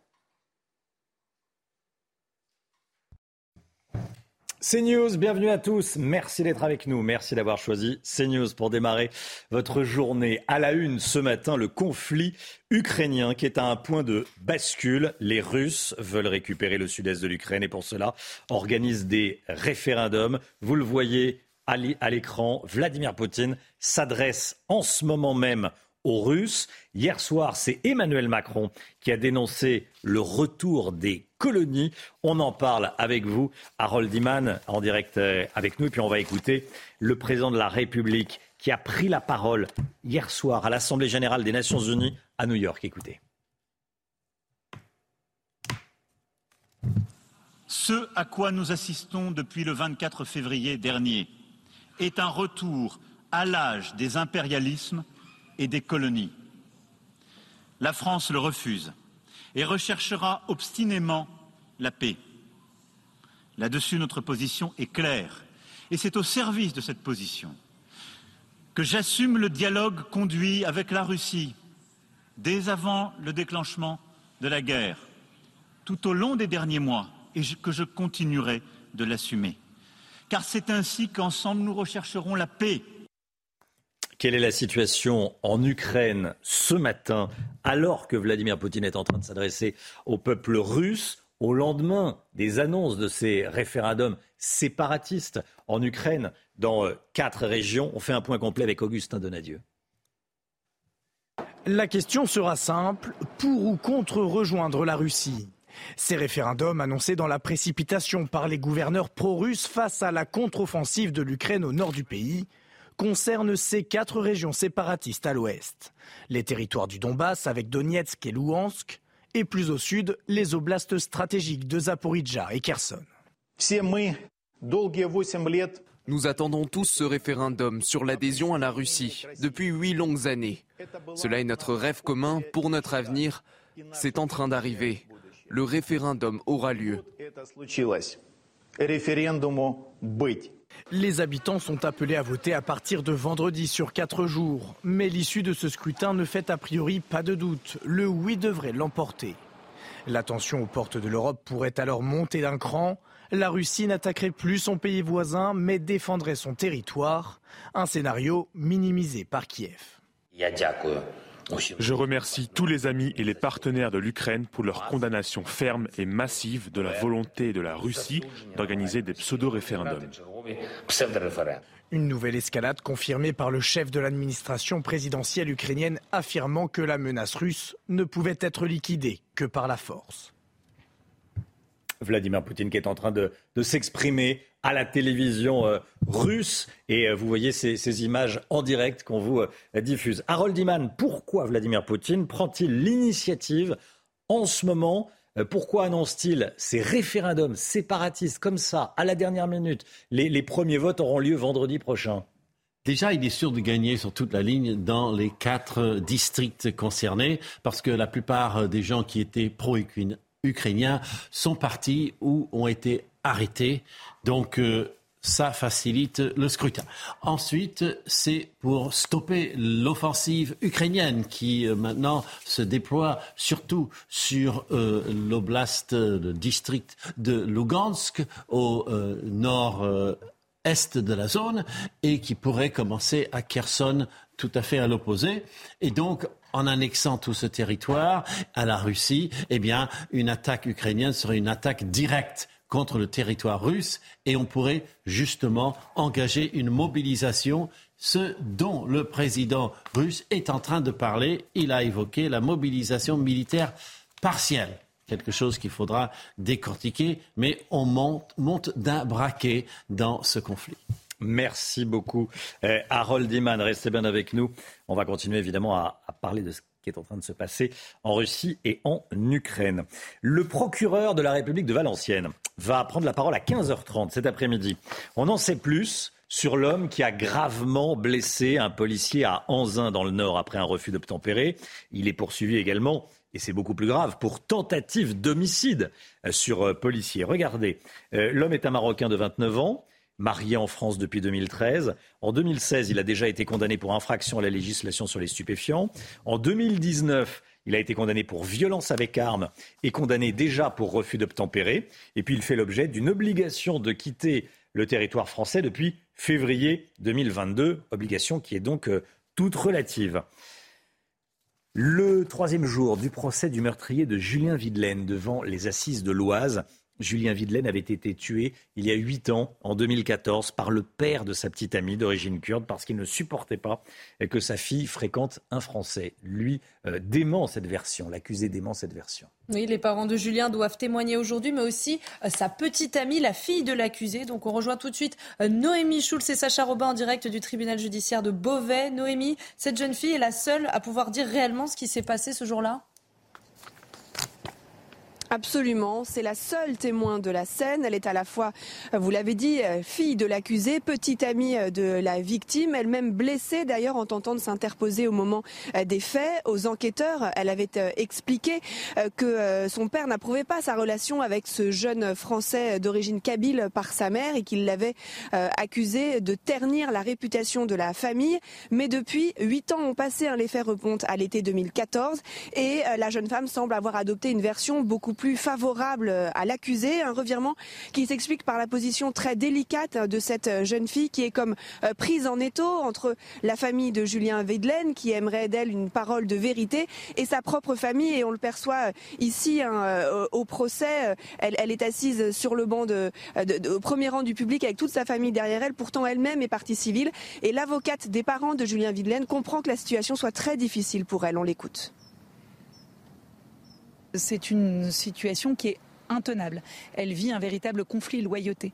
Je pense que pour cette jeune fille, c'est très dur et je salue déjà et je respecte le fait qu'elle soit présente et, d'une certaine façon, je lui en suis reconnaissante.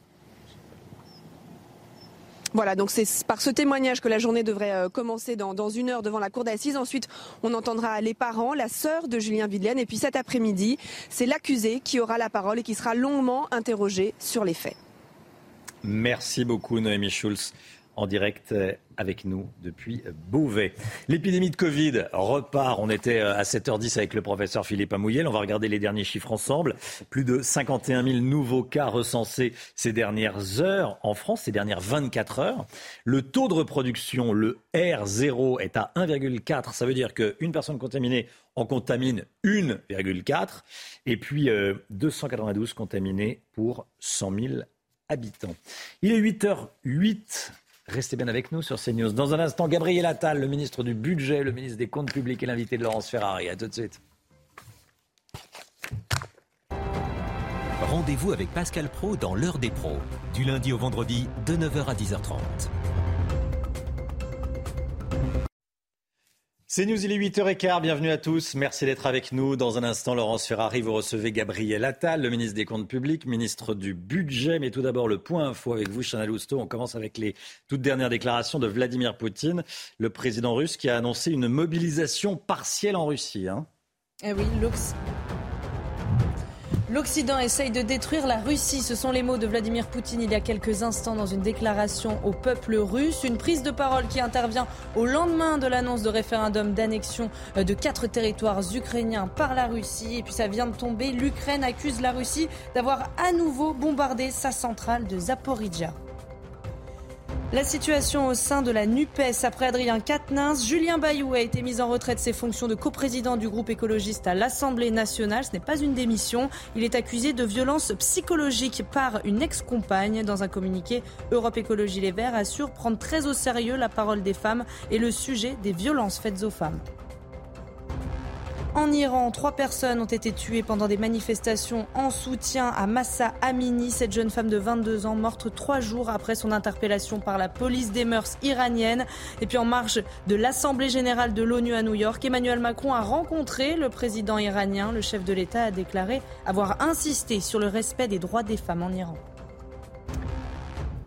Laurence Gabriel Attal est votre invité ce matin. Bonjour Monsieur le Ministre. Bonjour Laurence Ferrari. Bienvenue dans la matinale de CNews. On va parler du budget, évidemment. C'est le dossier central pour vous, pour notre pays et pour les Français qui, croyez-moi, ont le nez rivé sur leur budget avec de vives inquiétudes. Mais d'abord, vous avez reçu toutes les oppositions euh, dans votre ministère pour évoquer ce fameux budget 2023 qui va définir évidemment les grandes lignes budgétaires pour chaque secteur, la santé, l'éducation, euh, la police. Euh, Est-ce que ça a servi à quelque chose? Puisqu'au fond, ils sont tous ressortis en disant la même chose. Ils ne changeront rien à leur budget et on ne le votera pas. Mais ça ils n'a sont- servi à rien Ils sont ressortis en disant que ça avait été des rendez-vous utiles. Euh, on est face à une situation inédite sur le fond, puisqu'on est fait face à la crise énergétique. Il faut continuer à protéger les Français. On est aussi face à une situation inédite politiquement, puisque euh, nous n'avons pas la majorité absolue au Parlement. Et donc j'ai proposé effectivement une méthode inédite pour préparer le budget 2023. D'habitude, le gouvernement présente le budget en Conseil des ministres et ensuite le travail de discussion avec euh, les oppositions se fait au Parlement. Là, ce que j'ai proposé, c'est que trois semaines avant le passage du budget en Conseil des ministres, on commence à discuter et à travailler. On a fait euh, près d'une dizaine d'heures de réunions sur trois semaines. Et Mais oui, vous ça a avez été changé utile. quoi? Ça a été utile parce que on leur a transmis un certain nombre d'informations et euh, des euh, arbitrages qui, n'étaient, qui étaient en train d'être rendus, et ils l'ont dit eux-mêmes, ça a été un exercice de transparence utile. Jamais ils n'avaient eu des informations comme ça en amont de la présentation d'un budget, et pour nous, c'était utile. Parce que sur un certain Pour nombre de sujets, j'ai entendu euh, leurs propositions sur la question du verdissement de notre fiscalité, sur la question de la lutte contre la fraude fiscale et la fraude sociale, sur la question des euh, dépenses dans un certain nombre de secteurs, par exemple l'environnement, la rénovation énergétique.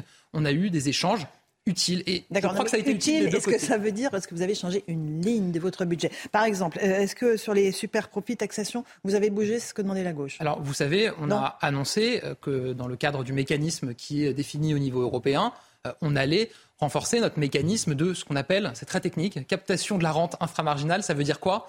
C'est-à-dire que vous avez des énergéticiens, des entreprises de l'énergie qui aujourd'hui, du fait de la montée des prix, font des euh, profits issus de la spéculation. Et donc, ce qu'on a en France, c'est un mécanisme qui nous permet de capter ces profits au-dessus d'un prix qui est un prix euh, établi. Donc, on, va, taxation. on va poursuivre ce mécanisme qui rapporte plusieurs dizaines de milliards d'euros. Euh, Est-ce que le plan Marshall de la rénovation thermique demandé par Europe Écologie Les Verts, pareil, vous prenez? Mais justement, on a eu beaucoup de discussions avec eux.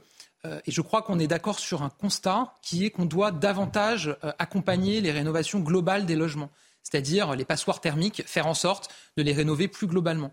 Et donc, euh, on a eu des échanges, par exemple, sur un nouveau barème euh, du dispositif Ma Prime Rénov pour mieux accompagner euh, les Français qui sont dans des passoires thermiques, dans des logements qui sont très consommateurs d'énergie. Vous voyez, c'est sur des points concrets comme ça aussi qu'on arrive à avancer et je pense que c'est ce qu'attendent nos concitoyens. Les droits de succession, là, c'est les LR qui demandaient une, un allègement de la fiscalité. Vous allez faire quelque chose là-dessus? le président de la République s'y est engagé dans le cadre de la campagne. Et ce qu'on a dit, c'est que cet engagement serait tenu dans le quinquennat.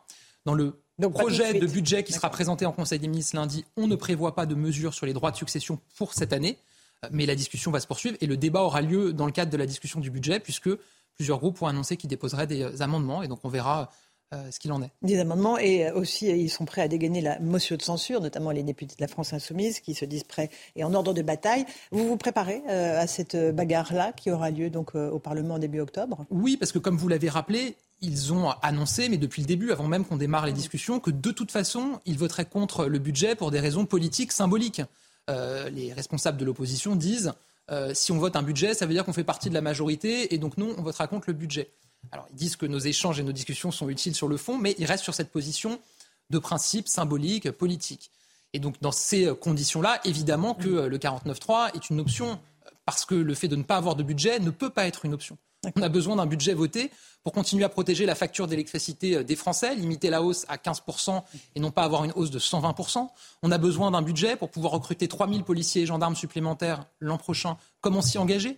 On a besoin d'un budget pour augmenter la rémunération des enseignants de euh, 10%, faire en sorte qu'aucun enseignant en début de carrière euh, gagne moins de 2000 euros net par mois l'an prochain. Pour toutes ces raisons-là, il faut évidemment qu'on ait un budget voté. La Constitution nous permet, avec certains articles, de... de passer en force. Euh, Est-ce que finalement, vous n'avez pas fait ces dialogues de Bercy pour dire, voyez, on a tout tenté, ils n'ont même pas voulu entendre, on passe en force avec le 49.3 Non, je le redis. D'abord, moi, je pense. C'était pas ça la- la- le Moi, but je de la pense qu'on manœuvre doit toujours dialoguer et concerter, et qu'on est face à une situation inédite et que ça justifie une méthode euh, inédite. Ensuite, je le dis, ça a été utile pour nous en termes de propositions, d'idées. Je crois que ça a été aussi utile pour eux. Encore une fois, ils ont eu des déclarations dans la presse hier pour dire que ça avait été utile. Donc euh, voilà, on ne perd jamais de temps à discuter. Et même si on n'est pas d'accord sur tout, ça ne veut pas dire qu'on ne peut discuter de rien, et c'est ce que ces échanges ont montré. Mais encore une fois, sur le 49.3, c'est pas une façon pour vous de dire, voilà, on a, on a essayé et ça n'a pas marché. Bah, ce qui est sûr, c'est qu'on essaye euh, et qu'on est dans le dialogue, dans la discussion. On verra ensuite ce qu'il en est. La balle est un peu dans leur camp, puisque dès le départ, avant même qu'on commence à parler, ils avaient déjà dit qu'ils étaient et ils ne changeront a priori dans l'opposition au euh, budget. on va arriver au 49.3. Euh, la réforme des retraites, quand est-ce que vous vous décidez à aller euh, faire cette réforme? Oh, Vous bah, avez je- tant, de, fo- tant de fois annoncé, tant de fois reporté. Est-ce que vous allez y aller là? Oui, mais d'abord, euh, on a toujours dit qu'on ferait une réforme des retraites. On Oui, oui, dit pendant la campagne hein. présidentielle, on l'a rappelé cet été, et vous avez raison de le dire. ça fait plusieurs années qu'on en discute. puisqu'il y a Quelques eu années. Un premier projet qui avait été présenté, qui a été euh, retiré. Donc la question qui est posée maintenant, c'est la question du vecteur législatif, c'est-à-dire est-ce que ça passe dans le budget de la sécurité sociale à l'automne ou dans un texte de loi ad hoc euh, à la rentrée? Cette question-là, n'est pas encore tranchée, elle le sera à un moment, mais moi je trouve Qu'est-ce passe- qui vous retient? Je trouve- Expliquez-moi. qu'est-ce que- Non, mais je trouve qu'on On sait déjà que les- vos alliés du MoDem disent attention, si ça passe par amendement, nous, on votera contre. On votera contre. Ce sont vos alliés. Discute avec nos alliés dans la majorité, Ah oui. et c'est bien qu'il y ait du débat dans la majorité. C'est aussi ça, une majorité vivante. Moi, je trouve qu'on passe beaucoup de temps à parler de l'emballage euh, et pas assez à parler de ce qu'il y a dans la boîte. Les syndicats, réforme- ils parlent de ce qu'il y a dans la boîte. Bah, je trouve qu'on se concentre beaucoup sur cette question de par quel texte ça passe et on ne parle pas des enjeux. Les enjeux, c'est quoi? C'est qu'on a un système de retraite qui est, et le dernier rapport du Conseil d'orientation des retraites l'a rappelé, déficitaire dans les prochaines années. Pour l'instant, bénéficiaire. hein. Oui, mais déficitaire dans les prochaines cette années. année, bénéficiaire. Et donc ça veut dire que quand vous avez un régime euh, déficitaire, à un moment, vous vous posez la question soit de baisser les pensions des retraités, on refuse de le faire, soit d'augmenter les impôts des Français, soit de travailler un peu plus longtemps. Et c'est ça le débat. C'est aussi le fait de travailler plus longtemps qui va nous permettre de bénéficier de recettes supplémentaires pour financer des priorités sur la transition énergétique, sur la protection des Français. Et donc c'est ça le sujet, et c'est autour de ça que doit se nouer le débat. Mais vous, vous pensez quoi? Il faut passer par le, le- le texte sur la sécurité sociale. Il faut aller vite. Est-ce qu'il faut aller vite? Moi, ce que, je, sur cette moi, ce que réforme. je souhaite, c'est que la réforme puisse s'appliquer dans le calendrier qui a été prévu, c'est-à-dire à 2023 partir été. de l'été 2023. Il y a deux possibilités budget de la sécurité sociale, texte en début d'année. C'est là qu'on verra aussi dans la euh, volonté d'un certain nombre d'interlocuteurs de discuter ou pas. Si vous avez des interlocuteurs, y compris syndicaux, qui vous disent de toute façon, on ne veut pas entendre parler d'une réforme des retraites, ben, à un moment, euh, il faut aller au Parlement, il faut présenter un texte. Si vous en avez qui disent nous, on est prêt euh, à discuter et on entend qu'il faut travailler plus longtemps, revoir euh, la question de l'âge, peut-être de la durée de cotisation et à ce moment-là avoir des échanges, ça peut aussi guider une autre méthode. En tout cas, j'ai un collègue ministre du Travail qui Absolument. échange avec eux, qui a reçu les partenaires sociaux en début de semaine pour avoir un premier échange. Et on prendra notre Et décision qui n'écartait pas l'hypothèse que ce soit présenté pendant l'étude du une texte hypothèse sur qui est sur la table. sociale. Mais on a le sentiment que vous avez peur, en fait, que vous reculez pour mieux sauter. Parce que vous dites, voilà, la, la situation est explosive, la crise énergétique met les Français à bout. Si on rajoute la réforme des retraites, ça peut être l'étincelle qui Non, je- je ne crois pas. Au contraire, ce qu'on dit, c'est qu'on tiendra cet engagement qui a été pris parce qu'il est nécessaire pour la survie de notre système et aussi nécessaire pour financer un certain nombre de priorités. On ne veut pas alourdir les déficits. On ne veut pas augmenter les impôts des Français. On a besoin de moyens supplémentaires pour accompagner notamment nos aînés qui sont en perte d'autonomie, pour les aider à adapter leur logement, à bénéficier d'heures supplémentaires euh, d'aide à domicile chez eux. Pour trouver ces moyens-là, si on n'augmente pas les impôts, si on ne fait pas plus de déficit, ça veut dire travailler globalement plus longtemps en tenant compte évidemment des carrières euh, de chacun. Là encore, il faudra peut-être passer en force, dégainer le deuxième 49.3. Oui, je enfin, honnêtement, je crois que s'il y avait un 49.3, ça serait la 89e fois sous la Ve République qu'un 49.3 Mais vous savez qu'il y a un nombre est- limité de 49.3 est utilisé. Oui, à utiliser. Ce que je veux dire, c'est que c'est un outil constitutionnel qui existe dans un contexte particulièrement où vous avez une majorité relative, ce qui est notre cas. Et quand vous avez en face des oppositions qui disent, de toute façon, on est dans une opposition systématique de blocage, on vote contre les budgets du gouvernement parce que c'est les budgets du gouvernement. À la fin, euh, il vous reste euh, effectivement cette possibilité. Euh, vous- il y a aussi l'indication du barème de l'impôt sur le revenu sur l'inflation. Qu'est-ce que ça va représenter concrètement pour les Français? C'est une mesure très importante, une décision euh, qu'on a prise. Euh, ça paraît un peu technique comme ça, mais concrètement, c'est 6 milliards 200 millions d'euros de baisse d'impôt sur le revenu pour les Français. Enfin, c'est de non-hausse en fait. Oui. C'est de non-hausse On, d'impôt. on relève euh, les barèmes de l'impôt sur le revenu euh, au même niveau que l'inflation, euh, ce qui veut dire très concrètement que, je vous donne un exemple, euh, pour une personne qui travaille euh, au SMIC, une personne seule, si on ne faisait pas ça, elle rentrerait dans l'impôt sur le revenu alors qu'elle ne le paye pas aujourd'hui. Elle payerait à peu près 130 euros d'impôt sur le revenu. En raison de l'inflation. Un célibataire qui gagne 2500 euros, dont le salaire n'a pas euh, progressé, si euh, on ne relevait pas, enfin, le fait de, de relever le barème de l'impôt sur le revenu fait que ça lui fait une baisse d'impôt de 328 euros sur euh, l'année. Parce que vous avez des Français qui ont vu leur salaire progresser et si on ne relève pas le barème de l'impôt sur le revenu, ça devient une augmentation d'impôts. Donc c'est vrai que c'est une mesure importante et vous voyez le chiffre, 6 milliards 200 millions d'euros. Mhm. d'impôts rendus aux Français avec cette décision. Un mot sur la garde d'enfants aussi. L'aide financière à la garde d'enfants va être étendue aux enfants de 6 à 11 ans. Ça, c'est aussi ça aura un impact pour les familles. Oui, c'est très concret. C'est l'avance de crédit d'impôt pour les services à la personne. Vous savez qu'il y a 5 millions de Français qui bénéficient d'un crédit d'impôt pour services à la personne, pour de l'aide à domicile sur le ménage, du jardinage, du bricolage, de la garde d'enfants. Et donc on est en train progressivement de basculer dans un système qui est une forme de tiers payant où au lieu de bénéficier du crédit d'impôt l'année suivante, vous en bénéficiez tout de suite et donc vous payez 50% euh, votre euh, salarié euh, et c'est les URSAF qui payent les 50 autres pourcents. Et donc à compter d'aujourd'hui, pour les personnes qui ont une garde d'enfants pour des enfants de plus de 6 ans, on met en place cette avance sur le crédit d'impôt service à la personne. On va continuer à la déployer sur d'autres services c'est une simplification très concrète pour euh, les Français. On va parler un tout petit peu de politique. Il y a un grand malaise à la France insoumise après la révélation de l'affaire Adrien Quatennens. Le parquet de Lille a ouvert une enquête pour euh, violence conjugale après une main courante déposée par son ex-compagne. Euh, doit-il démissionner, selon vous, de ses fonctions de député? D'abord, vous l'avez dit, cette affaire a pris une dimension judiciaire hein, avec l'ouverture d'une enquête. Je ne veux pas commenter l'affaire en elle-même. Je pense que le malaise que vous évoquez, qui a été révélé, est aussi lié à la réaction qu'a eue Jean-Luc Mélenchon sur ces sujets-là, il ne peut pas y avoir de complaisance ou d'ambiguïté. Et la réaction était totalement à côté de la plaque. C'est-à-dire qu'il a soutenu Adrien Quatennens dans un premier temps avant de penser à son, à son sa oui, je pense que c'est une réaction qui marque un décalage complet avec la manière dont, heureusement d'ailleurs, la société appréhende aujourd'hui ces euh, sujets-là. Maintenant, moi, je ne suis pas là pour euh, accabler euh, un parti politique, pour faire la leçon de morale parce que je pense qu'aucun parti n'a le monopole du vice mmh. et aucun parti n'a le monopole de la vertu. Voilà, c'est votre parti également. Hein. Mais ce sont des voilà, ce sont des sujets qui traversent la société tout entière et ce serait mentir que de dire l'inverse. Voilà. Maintenant, je pense que ce qu'attendent les Français, c'est que chacun et a fortiori les responsables politiques, les chefs de parti, soient exemplaires dans leur réaction. Il ne peut pas y avoir de complaisance, il ne peut pas y avoir d'ambiguïté, et il faut une fermeté absolue dans la condamnation de ce type de situation. Il n'y a pas de oui, mais sur les violences conjugales Non, il ne peut pas y avoir de, oui, mais il doit y avoir une, condamnation ferme et absolue. Donc est-ce qu'il doit démissionner de ses fonctions? Euh, Il y a une tribune de féministes qui le demande, qui l'exige même. Moi, je, respecte aujourd'hui le cadre euh, légal. Il a été élu, il y a une procédure judiciaire qui est en cours. Euh, donc je n'ai pas d'injonction à donner de ce point de vue-là. Sur la France insoumise, comment est-ce que vous voyez ce fonctionnement? Est-ce qu'il y a des choses qui sont opaques selon vous dans le fonctionnement de ce comité de suivi des violences sexistes et sexuelles? Bah, D'abord, euh, ce comité de suivi a donné le sentiment à certains moments dans des affaires précédentes euh, qu'une forme de juridiction interne à un parti politique se substitue à la justice. Ça n'est pas possible. On doit faire confiance à la justice de notre pays. Et d'ailleurs, on a beaucoup renforcé les moyens de la justice pour mieux recueillir euh, les violences euh, faites aux femmes, la parole des femmes. On forme nos policiers, nos gendarmes sur euh, ce sujet-là. C'est un travail majeur qui a été engagé. Je pense par ailleurs que cette situation, elle révèle aussi les travers de la gouvernance de la France insoumise. On voit qu'il y a un malaise chez les députés, on l'a vu dans une conférence de presse, par rapport à la réaction de Jean-Luc Mélenchon.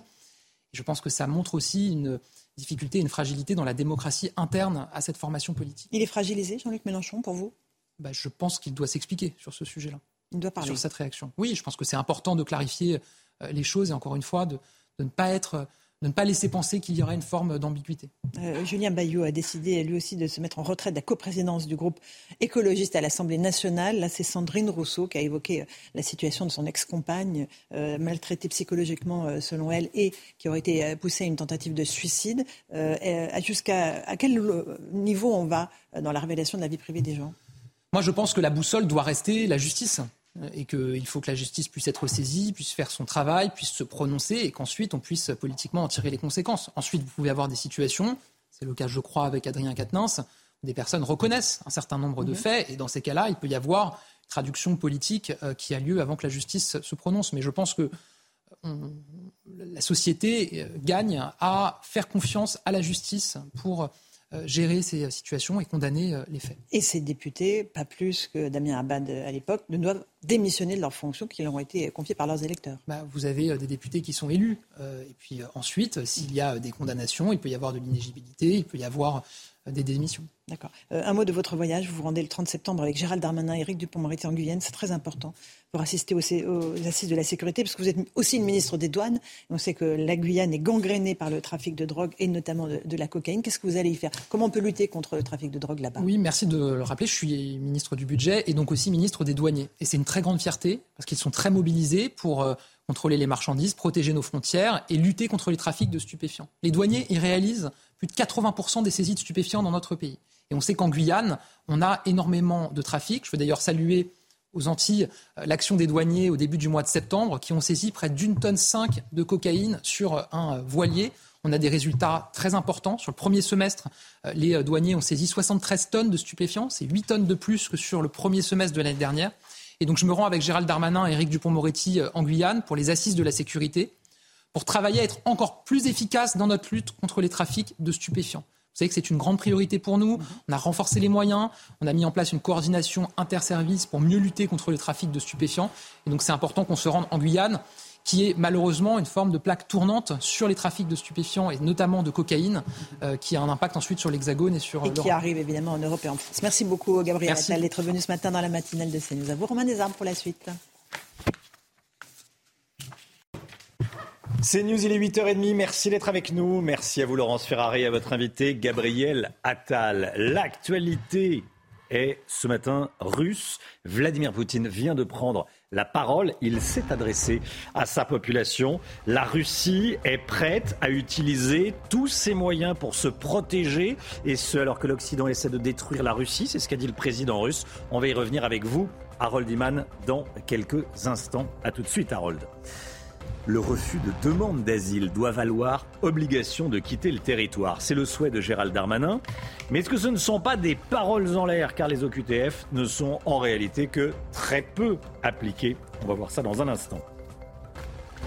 La conquête de la Lune, le directeur de la NASA en exclusivité sur CNews ce matin. Michel Chevalet l'a rencontré. Vous êtes avec nous, Michel, à tout de suite. Et puis la matinale CNews en direct chez un pépiniériste ce matin avec la sécheresse. Les ventes se font plus rares. Marie Conan est avec nous dans une serre. A tout de suite Marie, dans les Yvelines. L'Occident essaie de détruire la Russie et la Russie utilisera tous ses moyens pour se protéger. C'est le message envoyé aux Russes et à l'Occident, adressé il y a quelques instants par Vladimir Poutine, le, le président russe, qui a annoncé également une mobilisation partielle en Russie. On va l'écouter et on écoutera ensuite votre analyse, Harold Iman. Je pense qu'il est nécessaire de soutenir la proposition du ministère de la Défense de mettre en place la mobilisation partielle. Elle concerne les réservistes et ceux qui ont une expérience militaire. Ils auront une formation. J'ai signé le décret. La mise en place débute aujourd'hui. Si jamais les intérêts de la Russie sont menacés, nous utiliserons toutes les armes à notre disposition. Harold Iman, qu'est-ce que ça veut dire concrètement, mobilisation partielle? Ça veut dire qu'on ne fait pas la mobilisation générale. Donc on reste en deçà de ce qui pourrait véritablement euh, euh, déverrouiller les portes de l'enfer. Car euh, si il mobilise toute l'armée, Là, euh, il a une nation qui n'est pas du tout assurée, euh, sûre de le soutenir à 100%. Et là, il pourrait redéferler sur l'Ukraine et euh, l'Ukraine appeler encore davantage l'OTAN à son secours. Hmm. Donc, ça veut dire que les réservistes et les gens qui ont une expérience militaire préalable, c'est-à-dire, en fait, des gens qui sont très faciles à mobiliser. Les réservistes sont mobilisables par essence et ceux qui ont de l'expérience, bah, c'est les, vétérans qui sont encore en âge de combattre. Donc il a épargné complètement le gros de sa population. Sinon, euh, pour le reste, ce qu'il a dit, eh bien, il a sorti les euh, scénarios euh, apocalyptiques, c'est-à-dire ne me poussez pas plus loin, j'ai toutes les armes nécessaires, vous m'avez menacé de manière nucléaire ce qui n'a jamais été fait. On a toujours fait attention de ne jamais le menacer de manière nucléaire. C'est lui hmm. qui a dégainé le premier. Et c'est très important dans la logique de la dissuasion nucléaire. Qui parle de ça le premier C'était très clairement lui. Est-ce qu'il ouvre la voie à une escalade majeure dans le conflit en Ukraine? Oui, mais euh, si on veut être un tout petit peu subtil, il parle là en plein dans l'Assemblée générale de l'ONU. Donc il sait qu'il a un auditoire qui réunit pour discuter de tout cela à New York.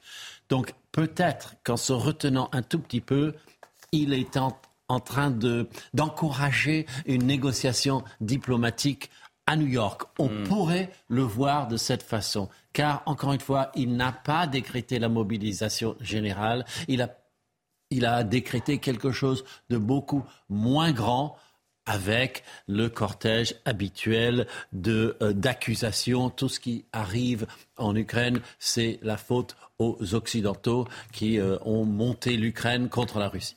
Harold euh, Iman, restez bien avec nous. Cette prise de parole intervient au lendemain de l'annonce des, référendums dans quatre régions euh, de l'Ukraine, référendums séparatistes, et les premiers votes auront lieu dès vendredi prochain. On est mercredi dans, 48 heures. Euh, on va regarder ce reportage et ses explications signées Augustin Donadieu sur la situation en Ukraine ce matin. La question sera simple, pour ou contre rejoindre la Russie? Ces référendums annoncés dans la précipitation par les gouverneurs pro-russes face à la contre-offensive de l'Ukraine au nord du pays concernent ces quatre régions séparatistes à l'ouest. Les territoires du Donbass avec Donetsk et Louhansk, et plus au sud, les oblasts stratégiques de Zaporizhzhia et Kherson. Nous attendons tous ce référendum sur l'adhésion à la Russie depuis huit longues années. Cela est notre rêve commun pour notre avenir. C'est en train d'arriver le référendum aura lieu. Les habitants sont appelés à voter à partir de vendredi sur quatre jours. Mais l'issue de ce scrutin ne fait a priori pas de doute. Le oui devrait l'emporter. La tension aux portes de l'Europe pourrait alors monter d'un cran. La Russie n'attaquerait plus son pays voisin, mais défendrait son territoire. Un scénario minimisé par Kiev. Je remercie tous les amis et les partenaires de l'Ukraine pour leur condamnation ferme et massive de la volonté de la Russie d'organiser des pseudo-référendums. Une nouvelle escalade confirmée par le chef de l'administration présidentielle ukrainienne affirmant que la menace russe ne pouvait être liquidée que par la force. Harold Iman, euh, spécialiste des questions internationales sur CNews. Euh, référendum séparatiste dans quatre régions qui sont déjà pro-russes des référendums organisés par les autorités pro-russes. On connaît déjà le résultat. Ça veut dire que ces quatre régions, à peut-être revoir la carte, seront euh, très officiellement territoire russe? C'est l'idée. Hmm. C'est l'idée. Car déjà, euh, il, y en, a deux qui sont reconnues comme indépendantes par euh, Moscou. Donc il suffirait de juste passer au stade suivant, c'est-à-dire Lugansk et Donetsk, qui sont tout à fait à l'est. Et euh, mais euh, attention, le problème, c'est que euh, la contre-attaque ukrainienne est en train d'arriver vers le district de Lugansk. Donc, on, imagine mal comment organiser un référendum alors qu'une partie de la population est en train d'évacuer. et ceci écarte complètement la question du plus de 1 million de personnes qui ont quitté leur foyer pour aller en Ukraine et quelques-uns aussi sont allés en Russie. Donc, est-ce qu'ils vont voter? Donc ça ne peut pas être un vote euh, honnête et normalement on ne fait pas un référendum en pleine guerre. Donc c'est ce qu'il va faire et euh, il obtiendra euh, évidemment un oui massif. Donc c'est une façon, voilà, d'étendre la Russie et d'avoir un argument moral pour dire que si on m'attaque maintenant, par exemple, à Kherson, je peux dégainer des choses terribles, comme il a évoqué dans son allocution.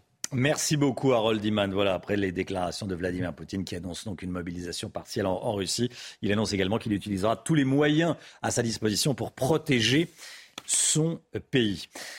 En France, on en sait plus sur l'homme qui a gravement blessé un policier à Anzin dans le Nord après un refus d'obtempérer. Il est poursuivi pour tentative d'homicide sur policier. On regarde son CV. Alors, vous allez voir, ça va s'afficher. C'est un Marocain Mhm. de 29 ans, marié en France depuis 2013. En 2016, il a été condamné pour infraction à la législation sur les stupéfiants. En 2019, il a été condamné pour violence avec arme et encore pour refus d'obtempérer déjà. Il était sous le coup d'une obligation de quitter le territoire français depuis février dernier. Notez que le procureur de Valenciennes prendra la parole à 15h30. En Iran, trois personnes ont été tuées pendant des manifestations en soutien à Massa Amini. hein. Oui, oui, oui, exactement. Cette jeune femme de 22 ans, hein, morte trois jours après son interpellation par la police, police des mœurs iraniennes, parce qu'elle ne portait pas correctement le, le voile islamique. Regardez ces images parvenues ces dernières heures. Ce sont euh, des images qui, sont, qui ont été tournées dans la ville de Sari, en Iran, au nord de l'Iran. Des femmes dansent autour d'un feu et jettent leur voile islamique dans les flammes. Un geste symbolique, fort et, faut-il le rappeler, plein de courage. Cette interview exclusive pour CNews ce matin, on euh, l'a découpée, cette interview. C'est vous qui l'avez réalisée, Michel Chevalet, Avec avec l'aide d'Harold. Duman, en bon camarade, vous le précisez à chaque fois, vous avez bien raison. Vous avez euh, eu la chance de rencontrer Bill Nelson, le directeur de la NASA, qui a fait plusieurs annonces, parmi lesquelles la volonté de la NASA, hein, on le savait, mais il l'a précisé, cette volonté, euh, et la volonté des États-Unis de retourner sur la Lune. On écoute. Nous retournerons sur la Lune. Mais pas seulement pour marcher sur la Lune, car ça, nous l'avions fait il y a déjà un demi-siècle. Cette fois-ci, nous y allons avec nos partenaires internationaux et nous allons apprendre des choses et perfectionner de nouvelles technologies et voir comment survivre dans un environnement hostile sur de longues périodes. Tout ça pour préparer le voyage vers Mars. Michel Chevalet, pourquoi les Américains veulent retourner sur la Lune? Ils y sont déjà allés. C'est intéressant ce qu'il dit. Bon, cet entretien a duré à peu près une demi-heure, euh, était euh, très décontracté euh, et, très, très, très, très gentil, très ouvert. Euh, euh, je dirais, il y a un changement de ton, je trouve. Parce qu'il disait, il était astronaute hein, une fois, il dit, bah, la Lune, on a déjà été il y a 50 ans. Il y a des robots dessus. Il n'est pas, si vous voulez dire, on va aller sur la Lune, on va... Non, non, non. Il y a la pression politique des Chinois, vous savez, il y, a, il y a ça qui est derrière.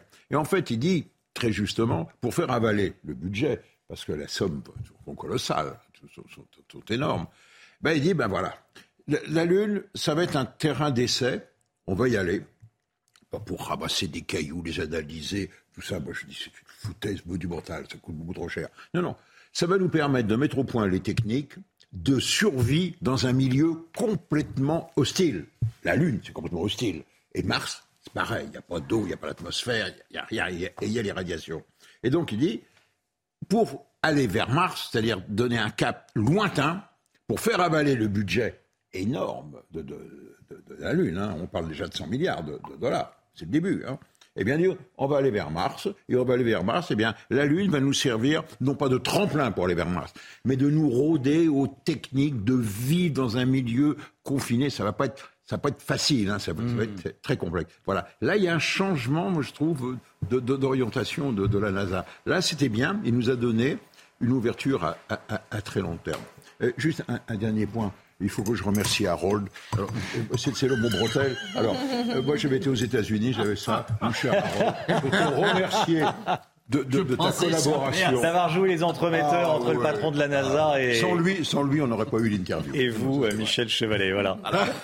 Bon camarade, hein, Michel Merci. Chevalet. Bon camarade. Allez, le pouvoir d'achat, la difficulté des professionnels, la matinale dans une pépinière. Ce matin, on rejoint tout de suite Marie Conan avec Alice Delage en direct de Crépierre dans les Yvelines. Marie, avec les euh, différentes canicules de cet été, un mois de septembre chaud, la production est mise à mal. Et vous êtes avec Thibault, un pépiniériste. Comment s'adapte-t-il et quel est l'état de ses ventes? Eh bien, on va lui demander directement ce responsable, le responsable de ce site qui nous attend.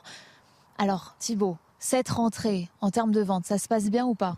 Alors en termes de vente, pour l'instant, moi je peux pas encore le dire, on n'a pas encore commencé, on démarre tout juste la saison.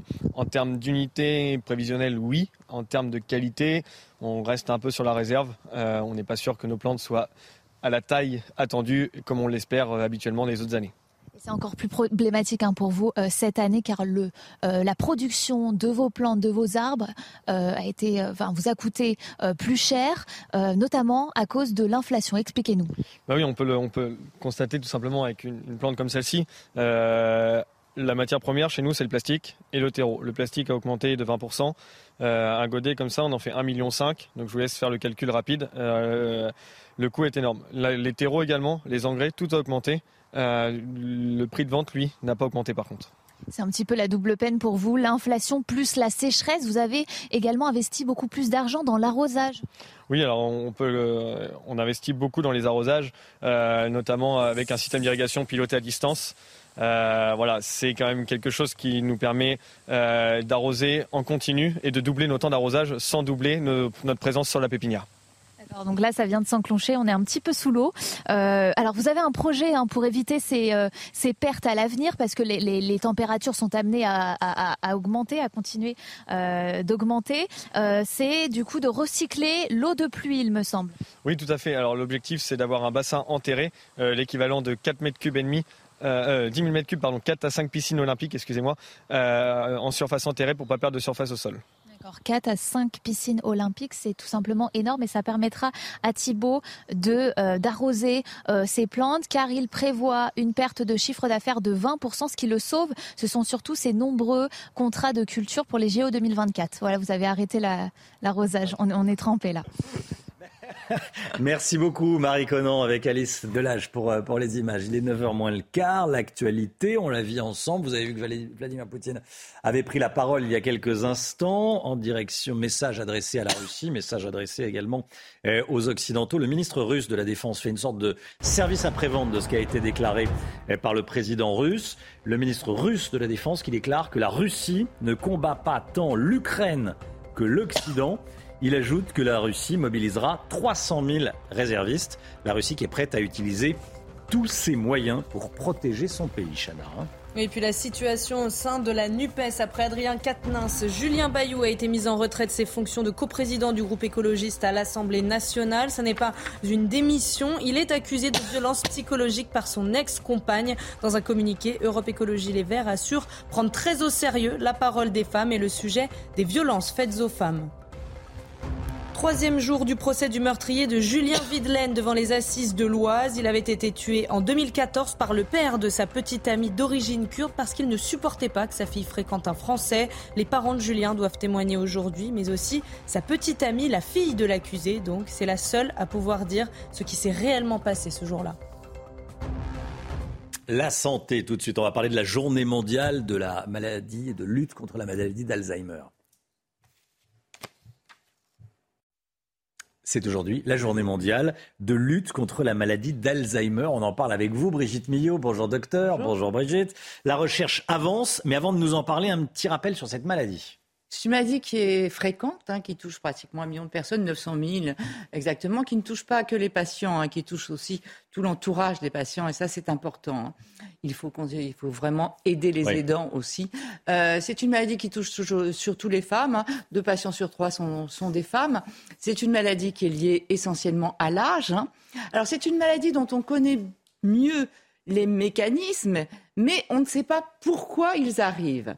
En fait, il y a, vous savez, le, cerveau, c'est 100 milliards de neurones, euh, c'est ce qui permet toutes les fonctions euh, du corps.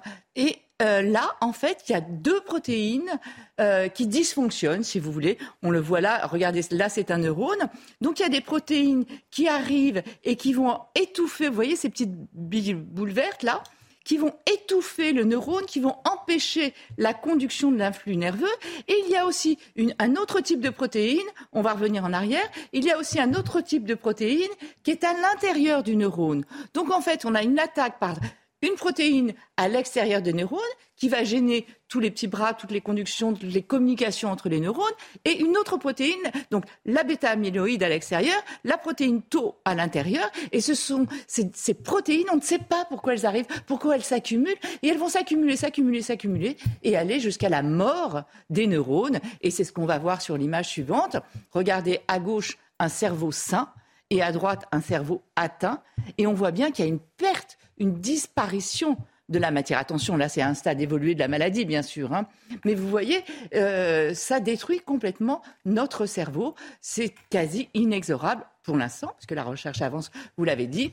Alors, c'est vrai que ce qu'il faut comprendre, c'est qu'il y a aucun malade qui ressemble à un autre. Donc, n'allez pas vous comparer, euh, ma mère a eu ça, mon père a eu ça. Non, il y a aucune... Les symptômes sont différents et en intensité et dans la durée de l'évolution. Parfois, il y a des évolutions rapides, parfois, il y a des évolutions lentes. Voilà. Alors, les troubles, bah, on parle tous de la mémoire. Hein. Euh, d'ailleurs, c'est devenu courant. Dès qu'on, oublie quelque chose, c'est euh, Alzheimer ou quoi? Euh, voilà. Premier trouble, effectivement, ça touche la région de l'hippocampe. C'est un trouble de la mémoire, mais c'est pas d'avoir oublié un nom ou perdu ses clés ou pas savoir où égarer sa voiture. Hein. Je vous rassure. D'ailleurs, bien souvent, c'est pas le malade qui s'en aperçoit, puisque lui, il oublie qu'il oublie. Hein. Ce sont les, c'est l'entourage. Donc, une mémoire, surtout au départ, c'est la mémoire de l'immédiateté. Euh, c'est pas la mémoire différentielle. Voilà, on ne sait pas ce qu'on a mangé hier soir, mais on sait ce qui s'est passé il y a 40 ans. Euh, voilà.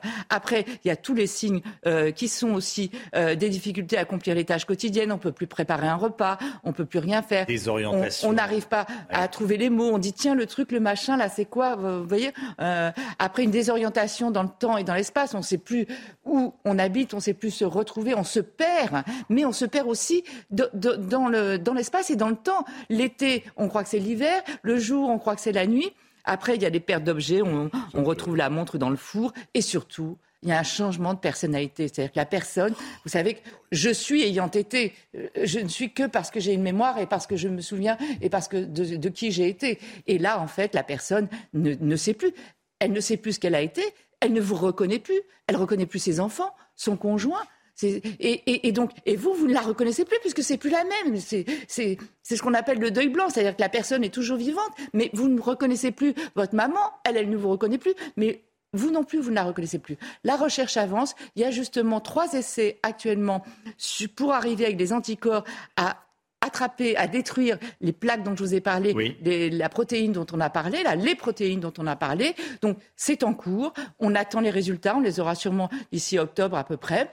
Mais il faut absolument aider la recherche pour qu'on arrive à trouver de quoi au moins freiner cette maladie. Et pour ça, il y a la Fondation pour la recherche médicale. Je vous propose de regarder un, un clip de la Fondation.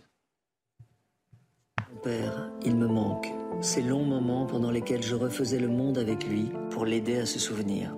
Yvonne, c'est ma mamie. Avec la maladie, ses passions se sont envolées. Alors j'essaie de lui rendre visite le plus souvent possible pour qu'elle se sente moins seule. Pour que nos moments de vie ne soient plus effacés, on cherche sans relâche pour trouver un traitement. En France, 900 000 personnes sont touchées par la maladie d'Alzheimer. Pour trouver un traitement, soutenez des projets prometteurs. Faites un don à la Fondation pour la recherche médicale sur frm.org. Voilà, merci docteur Millot. Fondation pour la recherche médicale, on fait un don si on le souhaite, bien sûr. 8h54, on se retrouve demain matin. Dans un instant, c'est l'heure des pros. Belle journée à vous sur CNews. Tout de suite, Pascal Pro dans l'heure des pros.